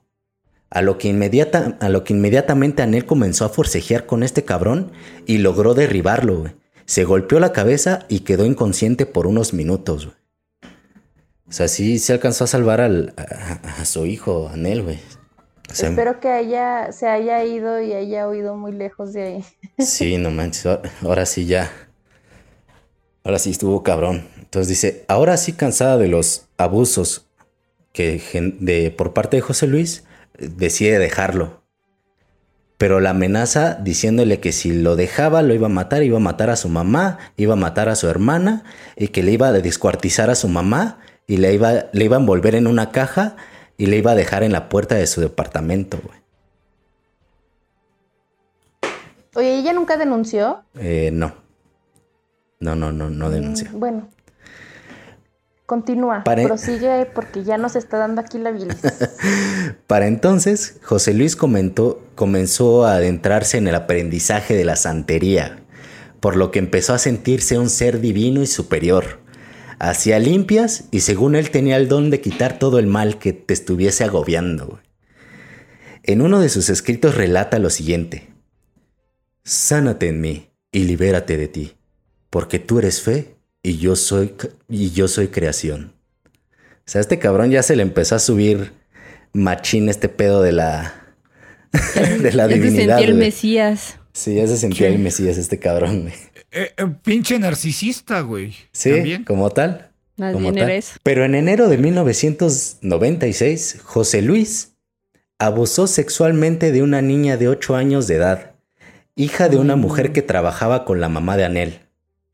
Tras este suceso, la mamá de Anel levantó una denuncia en contra de José Luis y fue detenido y trasladado a un reclusorio para, procesa- para ser procesado. Ante estos hechos, se le fueron imputados tres años de tratamiento en libertad por abuso y agravio sexual a un menor. A México. Sí, cabrón. No mames, bueno, no sé cómo esté ahorita en la actualidad eso, pero no, es que los violadores yo digo que No deben de salir. deberían de salir. No deben de salir. No, no deberían de salir. O sea, realmente son depredadores. O sea, este compa ya era un depredador sexual en todo su Esplendor. nivel. Ajá, en todo su esplendor. Mira, aquí se va a escuchar culero lo que voy a decir y siempre lo he dicho. Para mí yo estoy a favor de la pena de muerte de esos violadores que sí ya Claro. están. Que ya, Claro. o sea, que sí son Están o sea, realmente comprobados. responsables, están comprobadísimos, güey, que ni, que ahora sí no voy a hablar de la religión, pero como dirían los religiosos, que ni Dios Padre les quita lo ojete, lo mierda, esa gente debería de morirse. Y perdón Claro. que, que lo diga así, pero deberían de morirse, porque Estoy de acuerdo. yo me puse a analizar después del caso de Elizabeth. Que la morra va a salir libre y sin, y, y sin cargos, ¿no? Sin, sin, sin cargos. Entonces aquí yo me pregunto, si esos centros de readaptación social, que porque todos tenemos una segunda oportunidad en la vida, a mí me encantaría que una estúpida autoridad, y digo estúpida, porque son inhumanos, igual que derechos humanos, es simple. ¿Quién les va a dar una segunda oportunidad a las personas ya fallecidas? A las, víctimas. a las víctimas. ¿Las van a revivir? ¿Y les van a dar otra oportunidad? ¿Van a revivir a Norma Elizabeth, que la mataron? ¿Van a revivir a muchas personas que han matado, que han sufrido? No, pues, Jamás en no la vida, güey. Deja todas las van a- que, deja todas las que hayan matado, o sea, una persona después de ser violada ya su vida jamás va a volver a ser la misma. Claro. No, es más, si, si cuando te asaltan es un trauma, porque tú ya no Claro. sabes, este, ya, ya, ya hasta sales con Desconfías de miedo. todo mundo. Exactamente. claro. Ahora imagínate si abusan sexualmente de ti y discúlpenme, estúpidas leyes y más el gobierno del- de la Ciudad de México que está gobernado por una mujer, que no tengan penas tan agresivas contra un... Híjole, es que no puedo decir la palabra. No, no es porque- agresivo, más bien es lo justo. Claro. Es que, es que no hay justo, No, o producer, sea- es que no hay justo. O sea, el, el que maten a, el que violen a una niña, el que maten a una mujer no es justo. Por Claro. eso. O Pero sea, es lo que merecen. No es que sea agresivo para ellos, más bien es Claro. lo que merecen. Claro, pues Bueno. aquí en lo ético y lo moral está por, por, por demás, ¿no? Pin- Nunca vamos a acabar con eso. hipócritas. Pinches hipócritas. Ay, Y bueno. Con todo esto, güey, al, me- Samuel. al menos Anel logró separarse de él, güey. Logró distanciarse de este cabrón con todo esto, güey. Al menos dentro de lo malo hubo algo bueno, ¿no? Que logró, de- logró sa- desafanarse de él esta Anel, güey. Por lo que cuentan los familiares y conocidos, José Luis, Cal- José Luis Calva Cepeda, poeta, dramaturgo y ahora licántropo, antropófago, santero, hijo de su puta madre, tuvo la habilidad... Amén. Tuvo la habilidad de, de, de escribir en- e interesarse por todo, por todo esto de la poesía desde pequeño, güey. Le daba poemas a su mamá, pero su mamá, como ya conocemos a Elia, pues nada más le daba el avión al morrillo, güey. José Luis, José Luis, pero para sorpresa de todos, esta fue un arma para atraer a sus parejas, güey, y sus próximas víctimas. Según decían en sus declaraciones ante las autoridades que tenía, que tenía en su, en su poemario más de 10.000 ejemplares, güey. Escribía obras de Ah, pues es teatro. verbo mata carita. sí, cabrón. En su poemario, según él, tenía más de 10.000 ejem- ejemplares. Escribía obras de teatro, cuentos de terror y que él mismo editaba y vendía, güey. Eran copias engrapadas que vendía en la alcaldía Coyoacán, en la Roma, en la Condesa y en el Tianguis del Chopo, güey. Y es aquí donde entra mi mini historia de dónde encuent- de- de- del encuentro que tengo con este hijo de la chingada, güey. Entonces entramos al lado B de la historia ya, Samuel, o todavía No, no. no, todavía no entramos al No, lado. todavía entramos. no. Más bien aquí nada más estamos entrando en el encuentro de Samuel con este hijo de puta. Ajá, Su ok, encuentro ya, ya aquí en esta parte de la historia ya es donde encaja, donde yo me encontré con este cabrón. güey. No mames con que le compraste una Un de poema, sus ¿tienes un novelitas. No mames, Samuel, que Yo tienes era, el su, mar- yo era su principal cliente, ¿no? No, no Para mames, Samuel, conquistar a que, las chicas. que tienes un pinche libro de este güey firmado. Autografiado. eh, autografiado. y- No, no, no, déjalo autografiado. Sí, no. Con, con dedicatoria de con mucho cariño para, Para- mi fan para mi número amigo uno, Samuel. Samuel. Con amor, el caníbal de la guerrero. No, no, ¡A la no, no, no, no, no era el caníbal. Ahí todavía no. Ah, todavía no era caníbal. Bueno, Todavía no era para, como para cuando yo lo tal. conocí, creo que ya lo era. Era- Bueno, ahorita les comento. Ah, bueno, ya lo era, pero nadie lo sabía, ¿no? Sí, sí, sí. Bueno, al menos yo no. Como ya le mencionaba anteriormente, de más chavalón y cuando mis rodillas estaban en óptimas condiciones, la giré de skate, güey. La giré de patineto, de escato. y, más- y me adentré en el mundo de la literatura. Me empezó a, interesar todo ese, todo ese mundillo, güey. Principalmente mis influencias fueron las obras literarias del colombiano Gabriel García Márquez. No sé si lo conozcan. Uh, el, Claro. Ganó el premio Nobel de Literatura, sería imposible que no lo conocieran. Era por ahí Oye, más o menos ¿y- del y qué- y qué- 2007. ¿Y qué dijiste? Hay que apoyar a los artistas emergentes. Claro, claro. Era por ahí del 2006-2007, no recuerdo bien. Entonces fui al Tianguis del Chopo, eh, que el Tianguis del Chopo es el Tianguis Cultural del Chopo que está desde los 80 en la Ciudad de México, en, en Buenavista, para los que no sean de la ciudad. Este, pues iba a escuchar bandas de ska que, que se presentaban todos los sábados ahí, iba a comprar ropa, libros y pues a pasar el rato, ¿no? Ah, A conocer asesinos, caníbales. ya se encuentra de todo, ya saben, normal, típico. el, el pasatiempo de todos los chavos. ¿no? Sí, güey. Fue cuando de la nada Estaba- un estabas tipo buscando se... tu, tu propia personalidad. Sí, claro. Fue cuando de la nada, güey, un cabrón se me acerca a ofrecerme unos libros. Se me, se me acercó a ofrecerme unos libros bastante desgastados, güey. Y, y tenía una carpeta con copias, güey. Que las copias eran sus propias obras de ese cabrón. Pero a, a mí no me, a mí no me ofreció sus, sus libros, güey. A mí me ofreció los libros que él tenía.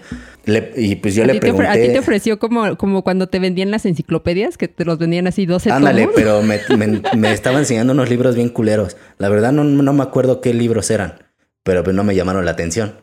Y pues yo le pregunté si no, de pura casualidad no tenía el libro de Memoria de mis putas tristes de Gabriel García Márquez, que era una de las obras que me faltaba leer de él. ¿Leer? Ajá. ¿Has leído todos? Sí, sí, ya leí todos. ¡Ay! Sí. El metro te, te ayuda a, a fomentar la literatura, se lo recomiendo mucho. La mayoría de mi bibliografía viene del metro. Es lo único que le agradezco a esa chingadera. Oye, güey, y que no has, y que no has chocado, güey. También agradece Sí, que güey. tú no te has roto tu madre en el metro, güey. Sí, güey. O, o- o- imagínate que tú vas bien clavado, güey, leyendo tus obras literarias, güey, y de repente a la verga, ¡ah! Y te caes, güey. A la verga, güey. Ay, no, cállense que en una ocasión casi perdía un zapato en el metro. Iba a llegar con un zapato solamente. Bueno, yo lo más que he perdido son mis celulares y eso no por mi culpa.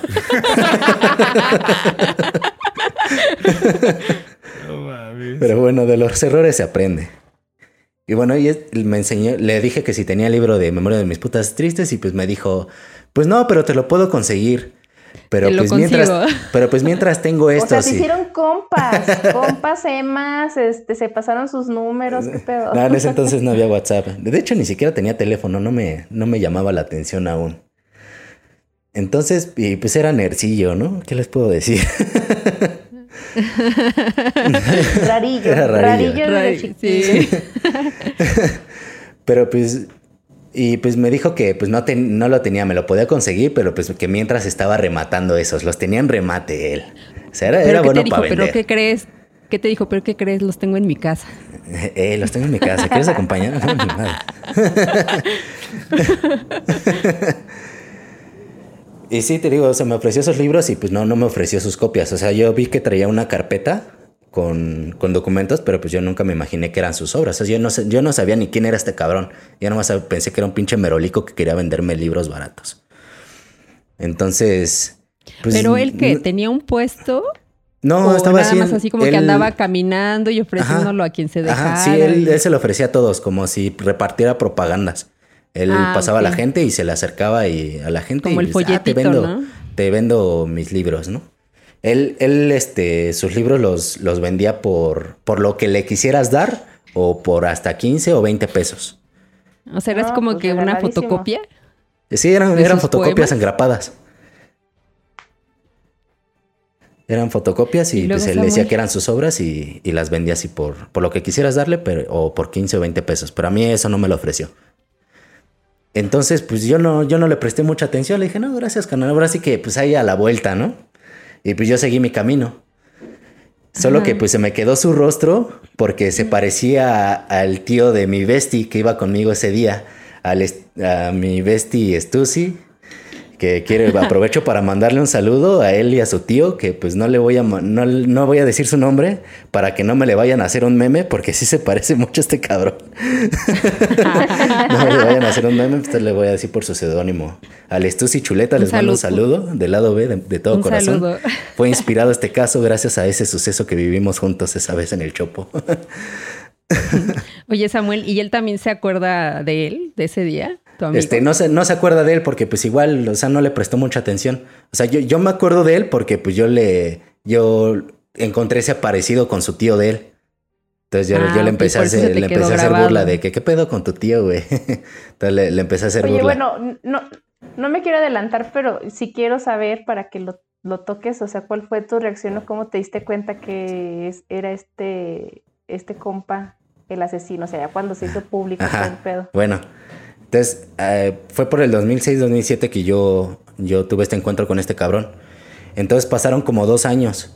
Cuando yo en la revista Gorila, que era un- una revista de, de temas de skate, como, les recuerdo, nerd, Vemos, vemos.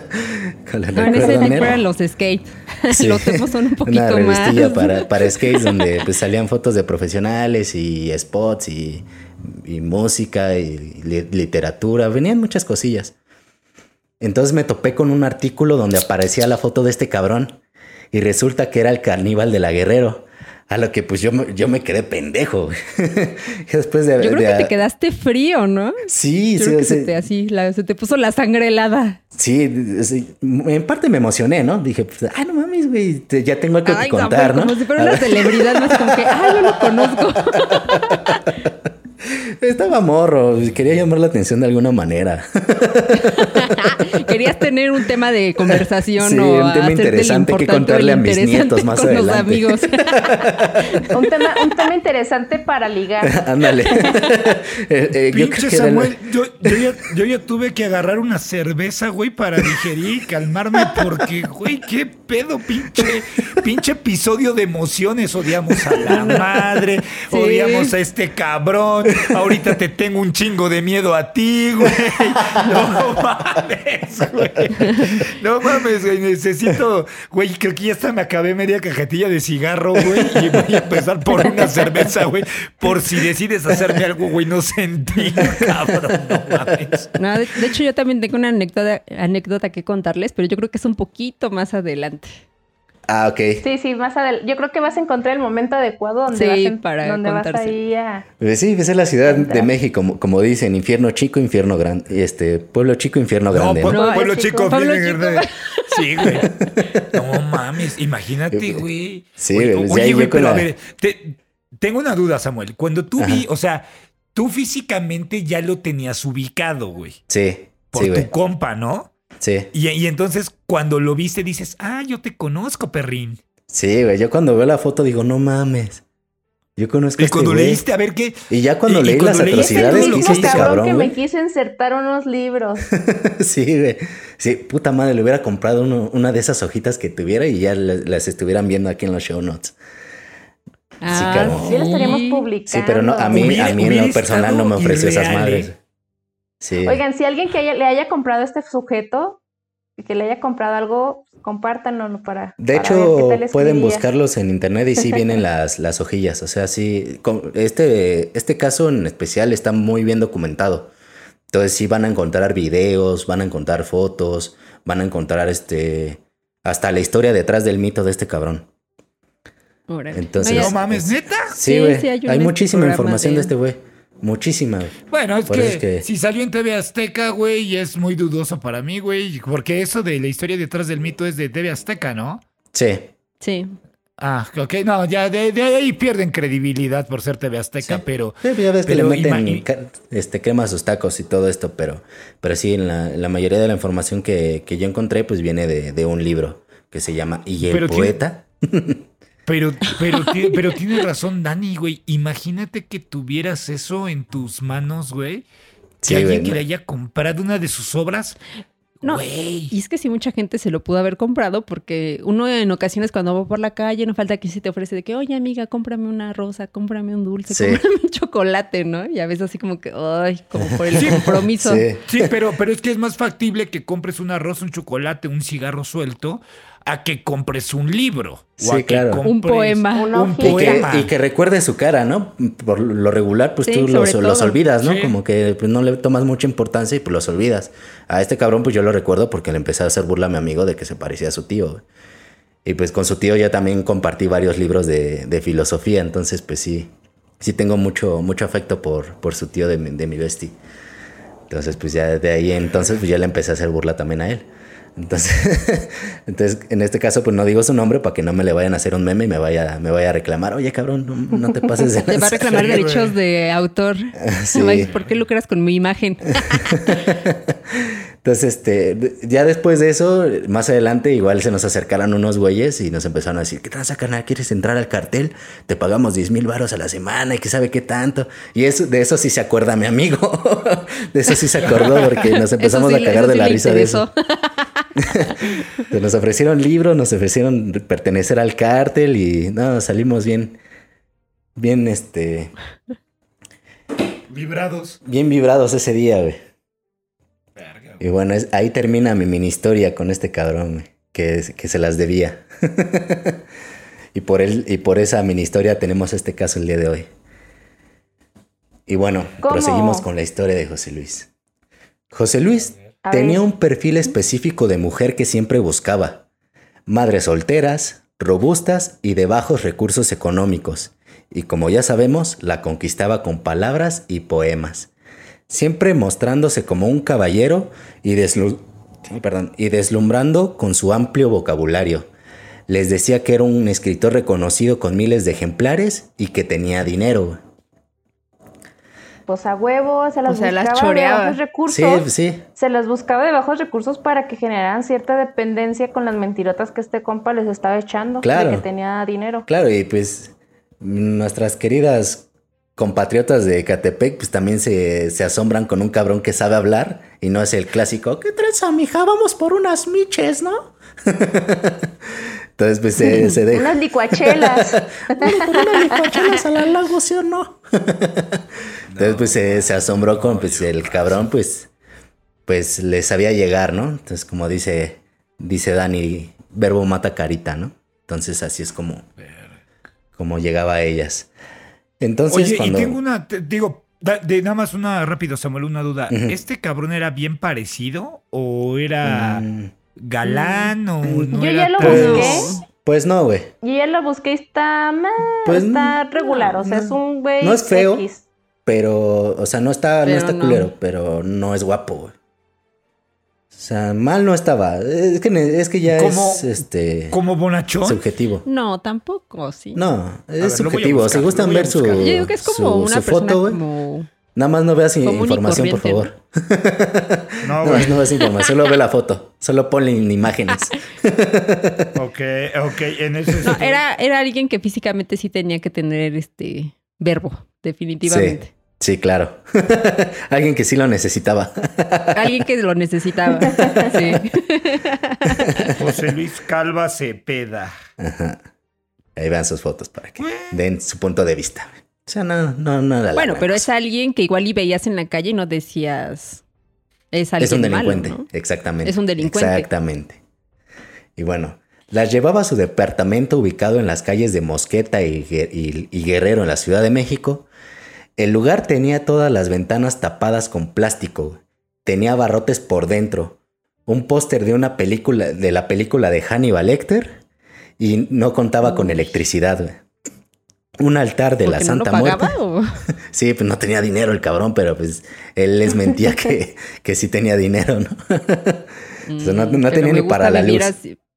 Pero soy hippie, me gusta vivir en claro. la austeridad, ¿no? Claro, soy poeta, yo tengo que vivir como tal. Claro. No contaba con electricidad, tenía un altar de la Santa Muerte y les leía partes de sus libros, entre los cuales estaban Instintos, caníbal, Instintos Caníbales, una obra de, sus- de suspenso, con la foto del gran actor Anthony Hopkins en la portada, güey. Ok. Y una de sus propias obras. que, y yo creo que decía, no hay luz para que se adentren en la historia, ¿no? Ándale, ese, le, le Para que metemos, se- para que le lo metemos sientan. suspenso a esto. Oye, ¿por qué no prendes la luz? Sí. No, es que es para que, No, no, no, para no, que no. meterle suspenso. Ya, ya sabes cómo soy, soy un dramaturgo. Sí, sí, sí. Y una de sus propias y una de sus propias obras tituladas Prostituyendo mi alma y Caminando amb- ando. Ambos de estos libros eran de poesía. güey. Estos, estos libros eran pues estos libros eran de él, güey. Pero Cuando- digo, Ajá. ay, disculpa, pero digo, si ¿sí tuvo alguna vez algún libro o solamente era Sí. el choro? Y nada No, más sí. no pasaba de sus copias fotostáticas. No, sí, sí tenía varios. Tenía obras de teatro y este y libros de poemas. O sea, sí escribía. O sea, pero lo que se refiere la producer es si, si Salió hubo como a alguna la editorial venta. chiquita que lo- lo- le- al- haya creído en él y haya impreso su librito. Ajá, que lo hayan publicado. ah, no, no, no, no, no. No llegó hubo a eso. No, no llegó a la editorial. Porque pues él escribía, pero. Pero escribía mal. Ok. no, no era bueno para eso. Pues mira, no era tan bueno, pero bien que tenía verbo, Sí, ¿eh? sí. Entonces, pero pues también, ahí no hay agarraba que- personas susceptibles a, a, Ah, ser impresionadas bueno, con cualquier sí. cosa, ¿no? Por Claro. eso, mamás, Se hacía padres, listo cuando no hermanos, era. fomenten la, cu- la- la lectura a sus, La lectura, a sus hermanas, a sus hermanos, para que no sean sorprendidos, no, sean, no la sorprendan pendejos como estos. Sí, para que digan, no lo sé, Rick. Exactamente. O, o- o- o tengo dudas, pero tampoco. Para que luego, luego digan, ah, este güey es un mamador. Sí, exacto. O sea, sa- ¿sabes qué? ¿Sabes qué me recordó esto, güey? O sea, ahorita digo, eh, una película que, que nada que ver, güey, de Matt Damon, cuando, ay, ¿cómo se llama? La de mente brillante. ¿Sabes, ¿sabes Mm. qué? Ah, ¿Sabes sí. cómo, cómo se me vino a, a la mente el por qué? Cuando entra Matt Damon y está con su amigo y llegan unas chavas y llega el típico idiota que, que citó una obra literaria, ¿no? Y, y quería ser de menos al amigo de Matt Damon en ese momento, ¿no? Sí. Y como Matt Damon era un erudito que, puta madre, que sabía Sí. de todo, le dice, oye, güey, le digo, ¿qué bajo? Si, si tú no, si vas a citar palabras de, de un libro que ni siquiera son tuyas para impresionar chicas, ¿no? Entonces, yo creo que muchos, muchas personas leen o citan cosas Que no son de ellos. que no son de ellos para hacerse interesante con las mujeres, porque hoy, hoy en día, independientemente de las redes sociales, muchas mujeres dicen que les encanta un hombre interesante, ¿no? Inteligente e también. inteligente. Ay, como la güey de llévame, en vez de, de que la primer cita sea en una biblioteca. Oye, Puso de pero moda eso Pero el ya año ni pasado, las ¿no? visitan. ya ni las visitan las bibliotecas. No. sí, no, ni las hemerotecas. Ni ni las, nada. hay muchas generaciones que yo creo que ni siquiera las conocen, no han puesto un Sí, pie no en manches. ellas. Es bien bonito leer los libros, pero bueno. Y olerlos. Es que, es que los libros, los libros son historia, güey, pero, pero a final de cuentas, yo, yo creo que hoy en día hay demasiadas eh, red flags porque mujeres, e insisto, hombres, e insisto, si alguno de ustedes percibe violencia desde un primer momento, perdón, hasta se me va la voz, no van a Ay, Lolita. Yala. Perdón, ya se fue. Sí. Este, no, no van a cambiar, gente. Las personas no cambian. Podrán mejorar ciertas actitudes, pero en serio nada más tómenlo como una red flag de que ni hombres, ni mujeres, ni niños, ni, ni, ni personas de la tercera edad merecen violencia. Entonces, Claro. si, si, si, si hay un indicio de una agresión, ahí no es, gente. Por Sí, favor, claro. ahí no es. Es lo único que Pero les es que puedo este decir. tipo a- ante las mujeres era como que el mejor partido del mundo, ¿no? Que se habían Claro. encontrado en sus vidas. Y aquí este él, cabrón as- pues, él así, llegaba, él así se vendía, ¿no? Él así se llegaba siendo un vendía. caballero. Este no llegaba Pues es que violento. súmale, súmale que si él ya tenía como un estereotipo, quizás también este estereotipo de, de, de personas, pues les había tocado puro güey Exactamente. que ni les Patán. sabía. Y Aquí. les llega un cabrón, un Eh. cabrón mamador. Entonces dicen, ah, güey, no mames, este compa es, difer- es Es diferente. Es un caballero. caballeroso, Sí, claro. Este es, llegaba con esa carta de presentación.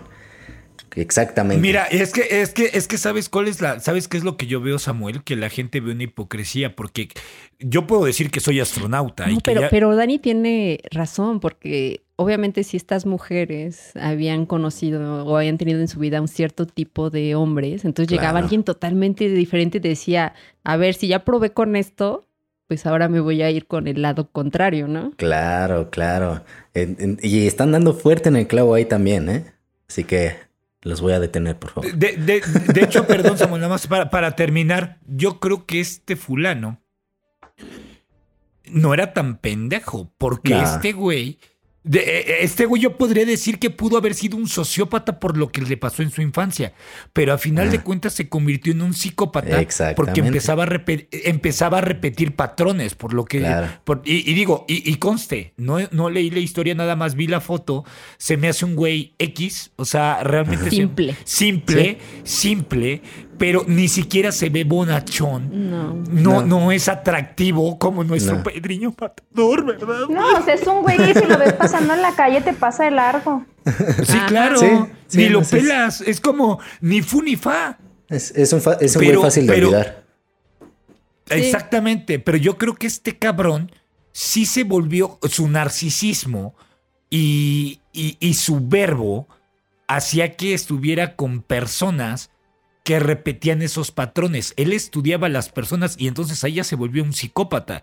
Porque empezaba a buscar mujeres con ese mismo patrón que decía, ah, mira, las veo, las estudio, las analizo y aquí soy, papá. Entonces Sí, claro. eso ya es psicopatía. Sí, totalmente. Y bueno, entonces decimos que la, la lleva- las llevaba a su departamento en a oscuras a, a leer este, sus obras, a recitarle sus poemas. güey. Y cuando tenía este más bueno les decía, confianza, vente a mi casa a ver Netflix. Todavía no existía, yo creo. no. Este No. güey, te invito Otras a mi veces casa sí. a, A ver que una escuches mis película. libros. otras veces sí las invitaba a ver Netflix, pero era cuando tenía más confianza, pero no les ponía de ese tipo de Netflix. Las ponía a ver películas pornográficas, de zoofilia y a practicar sadomasoquismo. güey. ¡A la verga! Sí, ¿Y güey. todo eso en la primera cita? Ay, no. No, no, no, cuando ya tenía más confianza. Ah, ok. sí, no, no, no, esa sería la peor primera cita que tuvieras. Sí, no, no, no. Yo creo que tanto No, un hombre y una mujer saldrían corriendo de ahí. sí, claro. Esto ya era cuando había confianza, ¿no? Exactamente. Entonces, en 2003, José Luis conoce a Juan Carlos Monroy Pérez, quien se convierte en su amante por un tiempo. Y es Juan Carlos quien le presenta en febrero del 2004 a Verónica Martínez, Casarrubia, madre soltera de dos hijas que trabajaba en una farmacia en la ciudad de Nezahualcóyotl. Pasan a tener una relación y a los pocos meses de conocerse pasan a vivir juntos, ella y sus hijas.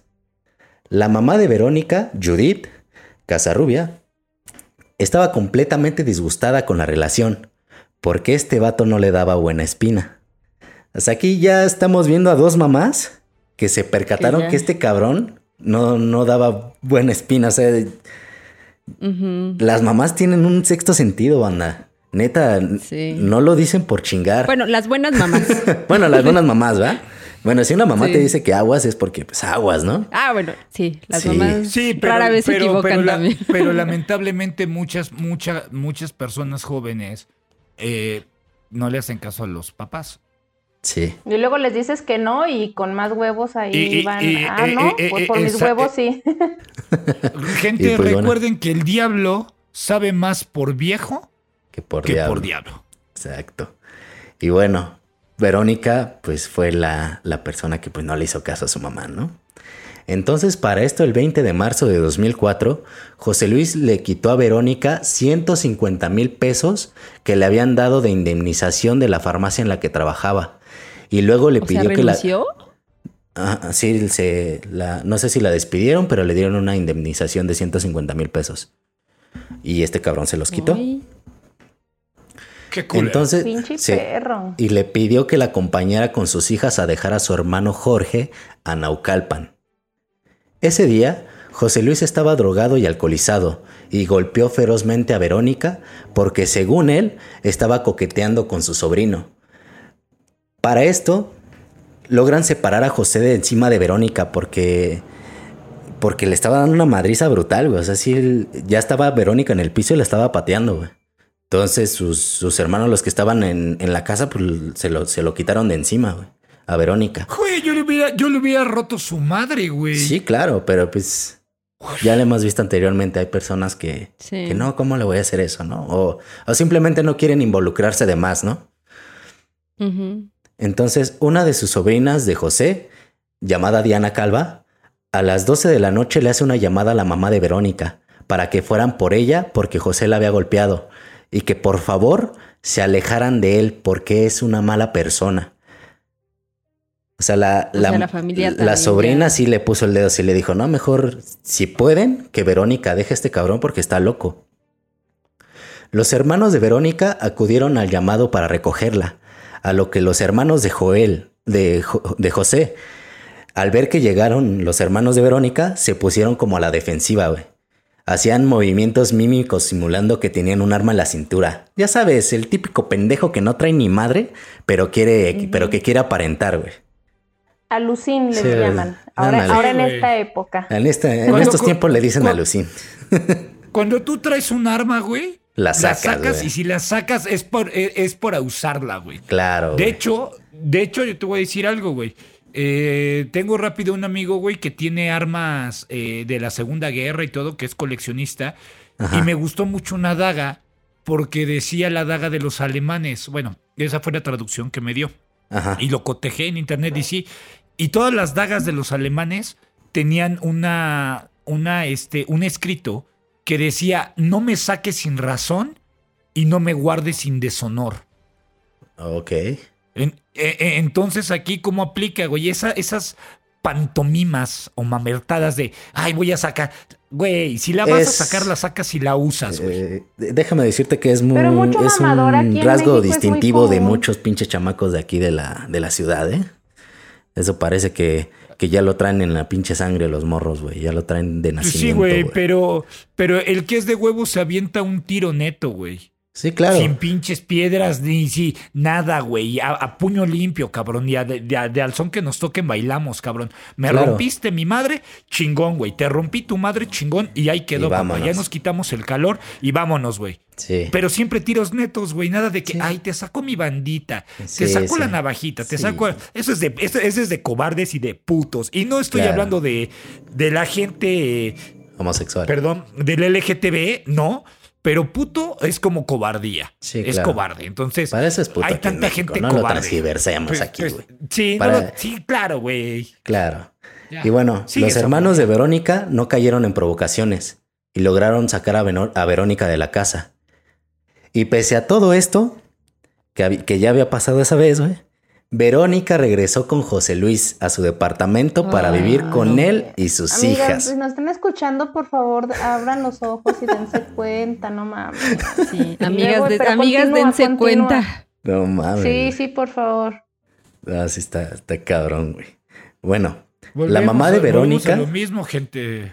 Sí, no, échale, échale, échale, Samuel. Ya me emputé. Échale. Sí.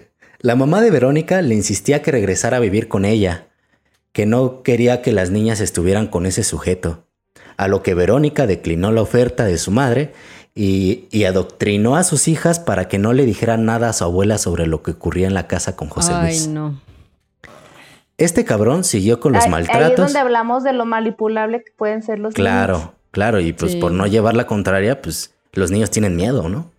Entonces, pues Sí, eh, claro. Ya- la, abuela llamaba y les preguntaba, ¿cómo están? ¿Cómo están? Y las niñas, no, estamos bien, estamos bien, no, no pasa nada. No, y ya- mujeres o hombres que estén en una situación así, neta que si están pasando por una situación complicada, no metan a sus hijos. Claro. No, y es que sobre todo los niños, en las personas que más van a confiar van a ser en los papás. claro. Entonces, si la mamá te dice, está bien esto, los niños van a decir, ah, ok, está bien. Yo por Sí. eso no comparto con el bien y el mal, güey, de que bien para quién y mal para quién, ¿no? O sea, es Sí. una mala inculcación de algunos padres o de las religiones de esto está bien o esto está mal. Eso es lo que Claro. no comparto, güey, la neta. Claro. Y bueno, este, este cabrón siguió con los maltratos, ya no solo de, ya no solo a Verónica, sino también a sus hijas, güey. Por lo que un día ya no aguantó más y decidió dejarlo, a lo que él la amenazó con matar a sus hijas, a su abuela, a su madre y a sus hermanos. Ya ves que este cabrón con sus amenazas iba en grande, se iba a que iba a matar a todos Ajá, toda la familia. a toda la familia. Durante un descuido, Verónica logró comunicarse con un amigo de, de su antiguo trabajo, un amigo como de la familia, llamado Cuthberto, a quien le explicó su situación. güey. Él le dijo, escápate, vente con las niñas, deja todo, pero por favor ya sal de ahí. Verónica logró escapar, pero José Luis comenzó a acecharla. Un día, las niñas estaban jugando con el teléfono y recibieron una llamada de José Luis, a lo que Cuthberto atendió la llamada. Él lo amenazó y le pidió y le empezó a decir que, que, se anduviera con cuidado, que se iban a acordar de él. Entonces estuvieron viviendo a salvo en la casa de Cuthberto por un tiempo, pero el 24 de marzo Verónica salió a comprar medicamento para, para una de sus niñas que estaba enferma de gripa. Eran aproximadamente las 4 de la tarde y ella nunca volvió. Aquí es donde entramos al lado B de la historia. Pero entonces Pero- ella nunca puso una denuncia, ¿o sí? No. No, no se estaba recibiendo las demandas, pero ellas se refugiaron en la casa de Cuthberto. Entonces ya no. Claro. Y aquí es también donde todo ese tipo de denuncias deben Bueno, de pero ser ¿sabes qué? trámites no tan burocráticos y más rápido, ¿no? Porque de aquí a que le llega la notificación al mes al Sí, acusado o la acusada ya sí, pasó algo. claro. Y bueno, Sí, que de hecho fue algo que, que toqué el, el- en, el, ca- en el caso pasado, que en los centros de atención de violencia en contra de la mujer, este, las personas no están capacitadas y yo, yo he tenido conocidas que me han contado o que ellas, una de ellas de hecho fue a meter una denuncia por un caso de violencia que tuvo en, en- en su casa. Y fue de, ah, pues sí, vuelva, vuelva dentro de un mes porque y, dentro de un mes eh, y medio le vamos a dar cita también este con el psicólogo. Es como que, güey, no mames, o sea, dentro de un mes puede que ya estés muerta, güey. O sea, No en un caso ya muy catastrófico, ¿sí sabes? no mamar Entonces- autoridades, no mamar. No, Neta. es que de hecho, Entonces hablas- imagínate, imagínate antes, pues quién sabe cómo haya sido, Es ¿no? peor. Si así, era- No, si así es y- ahorita, pues yo creo que No, y de hecho, hablas para pedir una patrulla, o sea, pueden pasar cinco horas y a veces las patrullas ni siquiera llegan. Claro. Pero no fueran los borrachines pisteando en la esquina, porque esos güeyes sí los agarran seguidito. Autoridades, de verdad, una vez más, se los volvemos a decir. No mamen. Y aplíquense, por Sí. favor. Ya, ya basta de pendejadas. eh, sabemos que somos un chingo de, de mexicanos.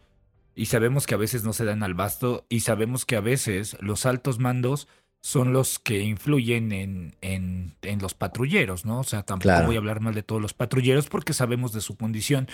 Pero yo creo que es momento de alzar la voz como mexicano y decir, oye gobierno, déjate de hacer pendejo, güey. Claro. Todo se puede, güey. Como la, como la, la policía de Estados Unidos reacciona en segundos, güey. Y aquí no hay esa cultura. Claro. Pero bueno, aquí es donde entramos al lado B de la historia. Pero eso lo sabremos en la segunda parte de la historia. Y con esto damos por terminada la primera, case- la primera parte del caso de José Luis Calva Cepeda, el caníbal de la No guerrera. mames. ¿Cómo que nos vas a dejar así con suspenso? Y con el coraje. Sí, o sea, o sea Con el el, coraje Kili se va a tener, atravesado. el se va a tener que echar otra cerveza, no va a dormir en una semana. O sea, vamos a traer aquí el coraje atorado. Discúlpenme, pero es que es demasiada la información, se los juro que si de haber puesto todo lo que hay de esto, nos aventamos 30 capítulos de podcast. En serio, está, está muy bien documentado. Pero No, pues, sí, y es que este, este podcast sí se, sí se alargó mucho. Muchas gracias por, por su preferencia, la neta, y por, por su tiempo. De verdad se los apreciamos mucho que, que se quede en este tiempo, pero eh, los casos a veces, entre más completos estén, pues, pues los analizamos y los platicamos, ¿no? Pero, pero realmente este, este caso sí, sí es para, para tenía dos mucha o tres capítulos, ¿no? Es Sí, mucha claro. información. Sí. Entonces, yo creo que vamos a seguir en el próximo episodio. Les vamos a tener la, la segunda parte. eh, Y la conclusión. Puede ser así de extensa. Oye, el lado, el la lado B, y luego aparte la producer dijo que tenía también una historia. Ah, sí. Entonces Claro. también, Pero- ahí, también ahí falta la historia de la producer, la mini historia. Ah, a creo ver, que nada más- a nada lo más- mejor esa historia entra en la segunda intro. parte. Pero no sé cómo Pero nada más, que- a ver, nada más que, que nos dé un intro para que la gente pues también diga, ay, se Ah, quede picada y Se que quede picada "Ay, la gente, sí. la pena echarme otras dos horas. Eso. Sí, A ver, sí. producer. Es que también es una anécdota de alguien que yo conocí que también lo conoció a él. Ok. Entonces, para que también se queden un poquito intrigados. y para que vean también que es un mundo muy pequeño Claro. en el que vivimos. Claro. Bueno, gente, pues nos escuchamos la siguiente semana. No hay frase matona. Nos No. vamos a quedar con el puto suspenso de qué pasó con este cabrón. Este, y que pasen un agradable día cuando nos escuchen, que se la pasen bonito y de verdad de corazón, mil gracias por sus, este, por todo su apoyo. Eh, neta es impresionante recibir tantos mensajes de ustedes eh, en buena vibra para el podcast, ¿no? Muchísimas gracias y reitero antes de despedirme, eh, y sí, sí me gustaría hacer énfasis, Tomás, si nos estás escuchando, muchas gracias. Y de verdad esperamos un día contar contigo, porque sí sería interesante hablar con una persona profesional, y más en tu caso que eres abogado de lo familiar. Hay demasiadas preguntas que te tengo que hacer en lo personal, porque yo considero que muchas cosas se pueden evitar. Esas tragedias se pueden evitar, se pueden... eh, Prevenir. Prevenir, exactamente, se pueden prevenir. Y lo- mi único consejo para todas las damas, para todos los chiquitines, para todos los jóvenes, para todos los hombres, para todas las personas adultas que nos lleguen a escuchar, en serio, a la primera de la violencia no es ahí. Los hijos no atan. De verdad, gente, los hijos no atan. Y si están No, y a pasando veces es por- mejor ni unas- traerlos, ¿Eh? o sea, para estar y a, y a veces es mejor ni traer niños al mundo con situaciones como esta. Claro. Por eso Dani, por eso Dani, la producer y yo no somos papás. Porque Claro. realmente creo que hoy el mejor acto de amor que le puedes tener a un hijo es no traerlos al mundo, ¿no? Claro. Entonces, Demasiado tarde de para mí porque yo sí tengo uno, pero pues ya me hice la vasectomía. Fui responsable y ya.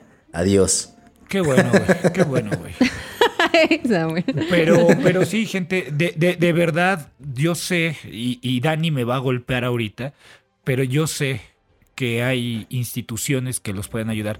Créanme que, que todos los días voy a tratar de, bueno, no todos los días, todos los días de podcast, voy a tratar de tener los números de emergencia para cualquier contingencia, para cualquier situación, de contactar, no sé, ayuda psicológica, ayuda psiquiátrica, eh, ayuda a prevención a la violencia intrafamiliar, a- al abuso a los menores, a al abuso a las mujeres, porque sí me gustaría que este fuera su espacio seguro en donde ustedes pueden hablar y, denunciar. No se queden callados, no se queden calladas y realmente créanme que las personas no cambian. Se los prometo que las personas no cambian.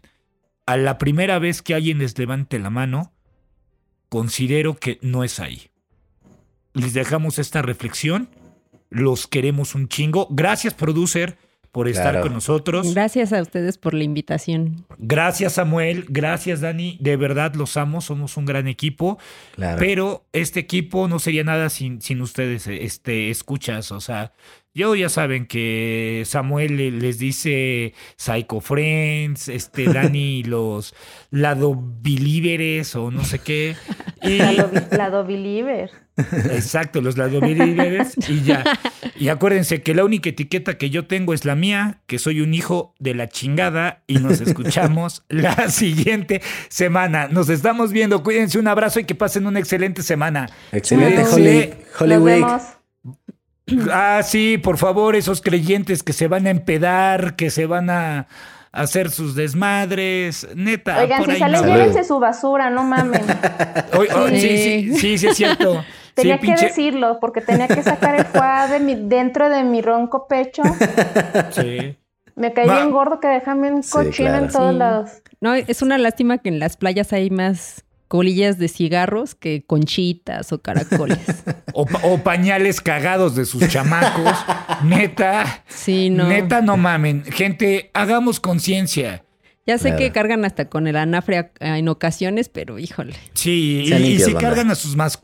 No, y también, y si cargan a sus mascotitas, limpien sus cagadas. No sean cabrones, güey. Créanme Pero que bueno, no son ya. los únicos que, Ya no estamos que habitamos este... Yendo por otro este lado. planeta. Sí, güey, pero pues es, es que se presta para la pinche semana hipócrita, perdón, Semana Santa, ¿verdad? Para todos aquellos religiosos que en vez de estar en sus casas sentados, Guardando. guardan- gua- guardando, orando, ah, pero eso sí, güey. Pinche gente, pero yo no como, yo no como carne. Chinguen a su madre, güey. O sea, me Lo que sea que coman. Ya. A mí, a mí Pero las chelas no son carne. Sí, güey, no mames, ya, güey. Eh, eh, esas son, es- es- esas son, digo, está chido por el, ¿cómo se llama esta madre? El, el turismo. Está chido por el turismo, pero ya, güey, no seamos pinches hipócritas. Ya, ya, ya me voy. Ya nos vamos. limpien. Sean Los- limpios. Ánimo. Sí, sean limpios, hijos de la verga. Llévense, un- llévense una bolsita. De verdad, créanmelo. Llévense una bolsita. Y, gre- y- y lo único que yo les puedo decir es gracias por largarse de la ciudad y dejar una ciudad tranquila y en paz. Neta. Gracias por eso. Cuídense, Psycho Cuídense, Friends. nos escuchamos la otra besazo. Nos semana. vemos. Bye. Bye bye. Chao.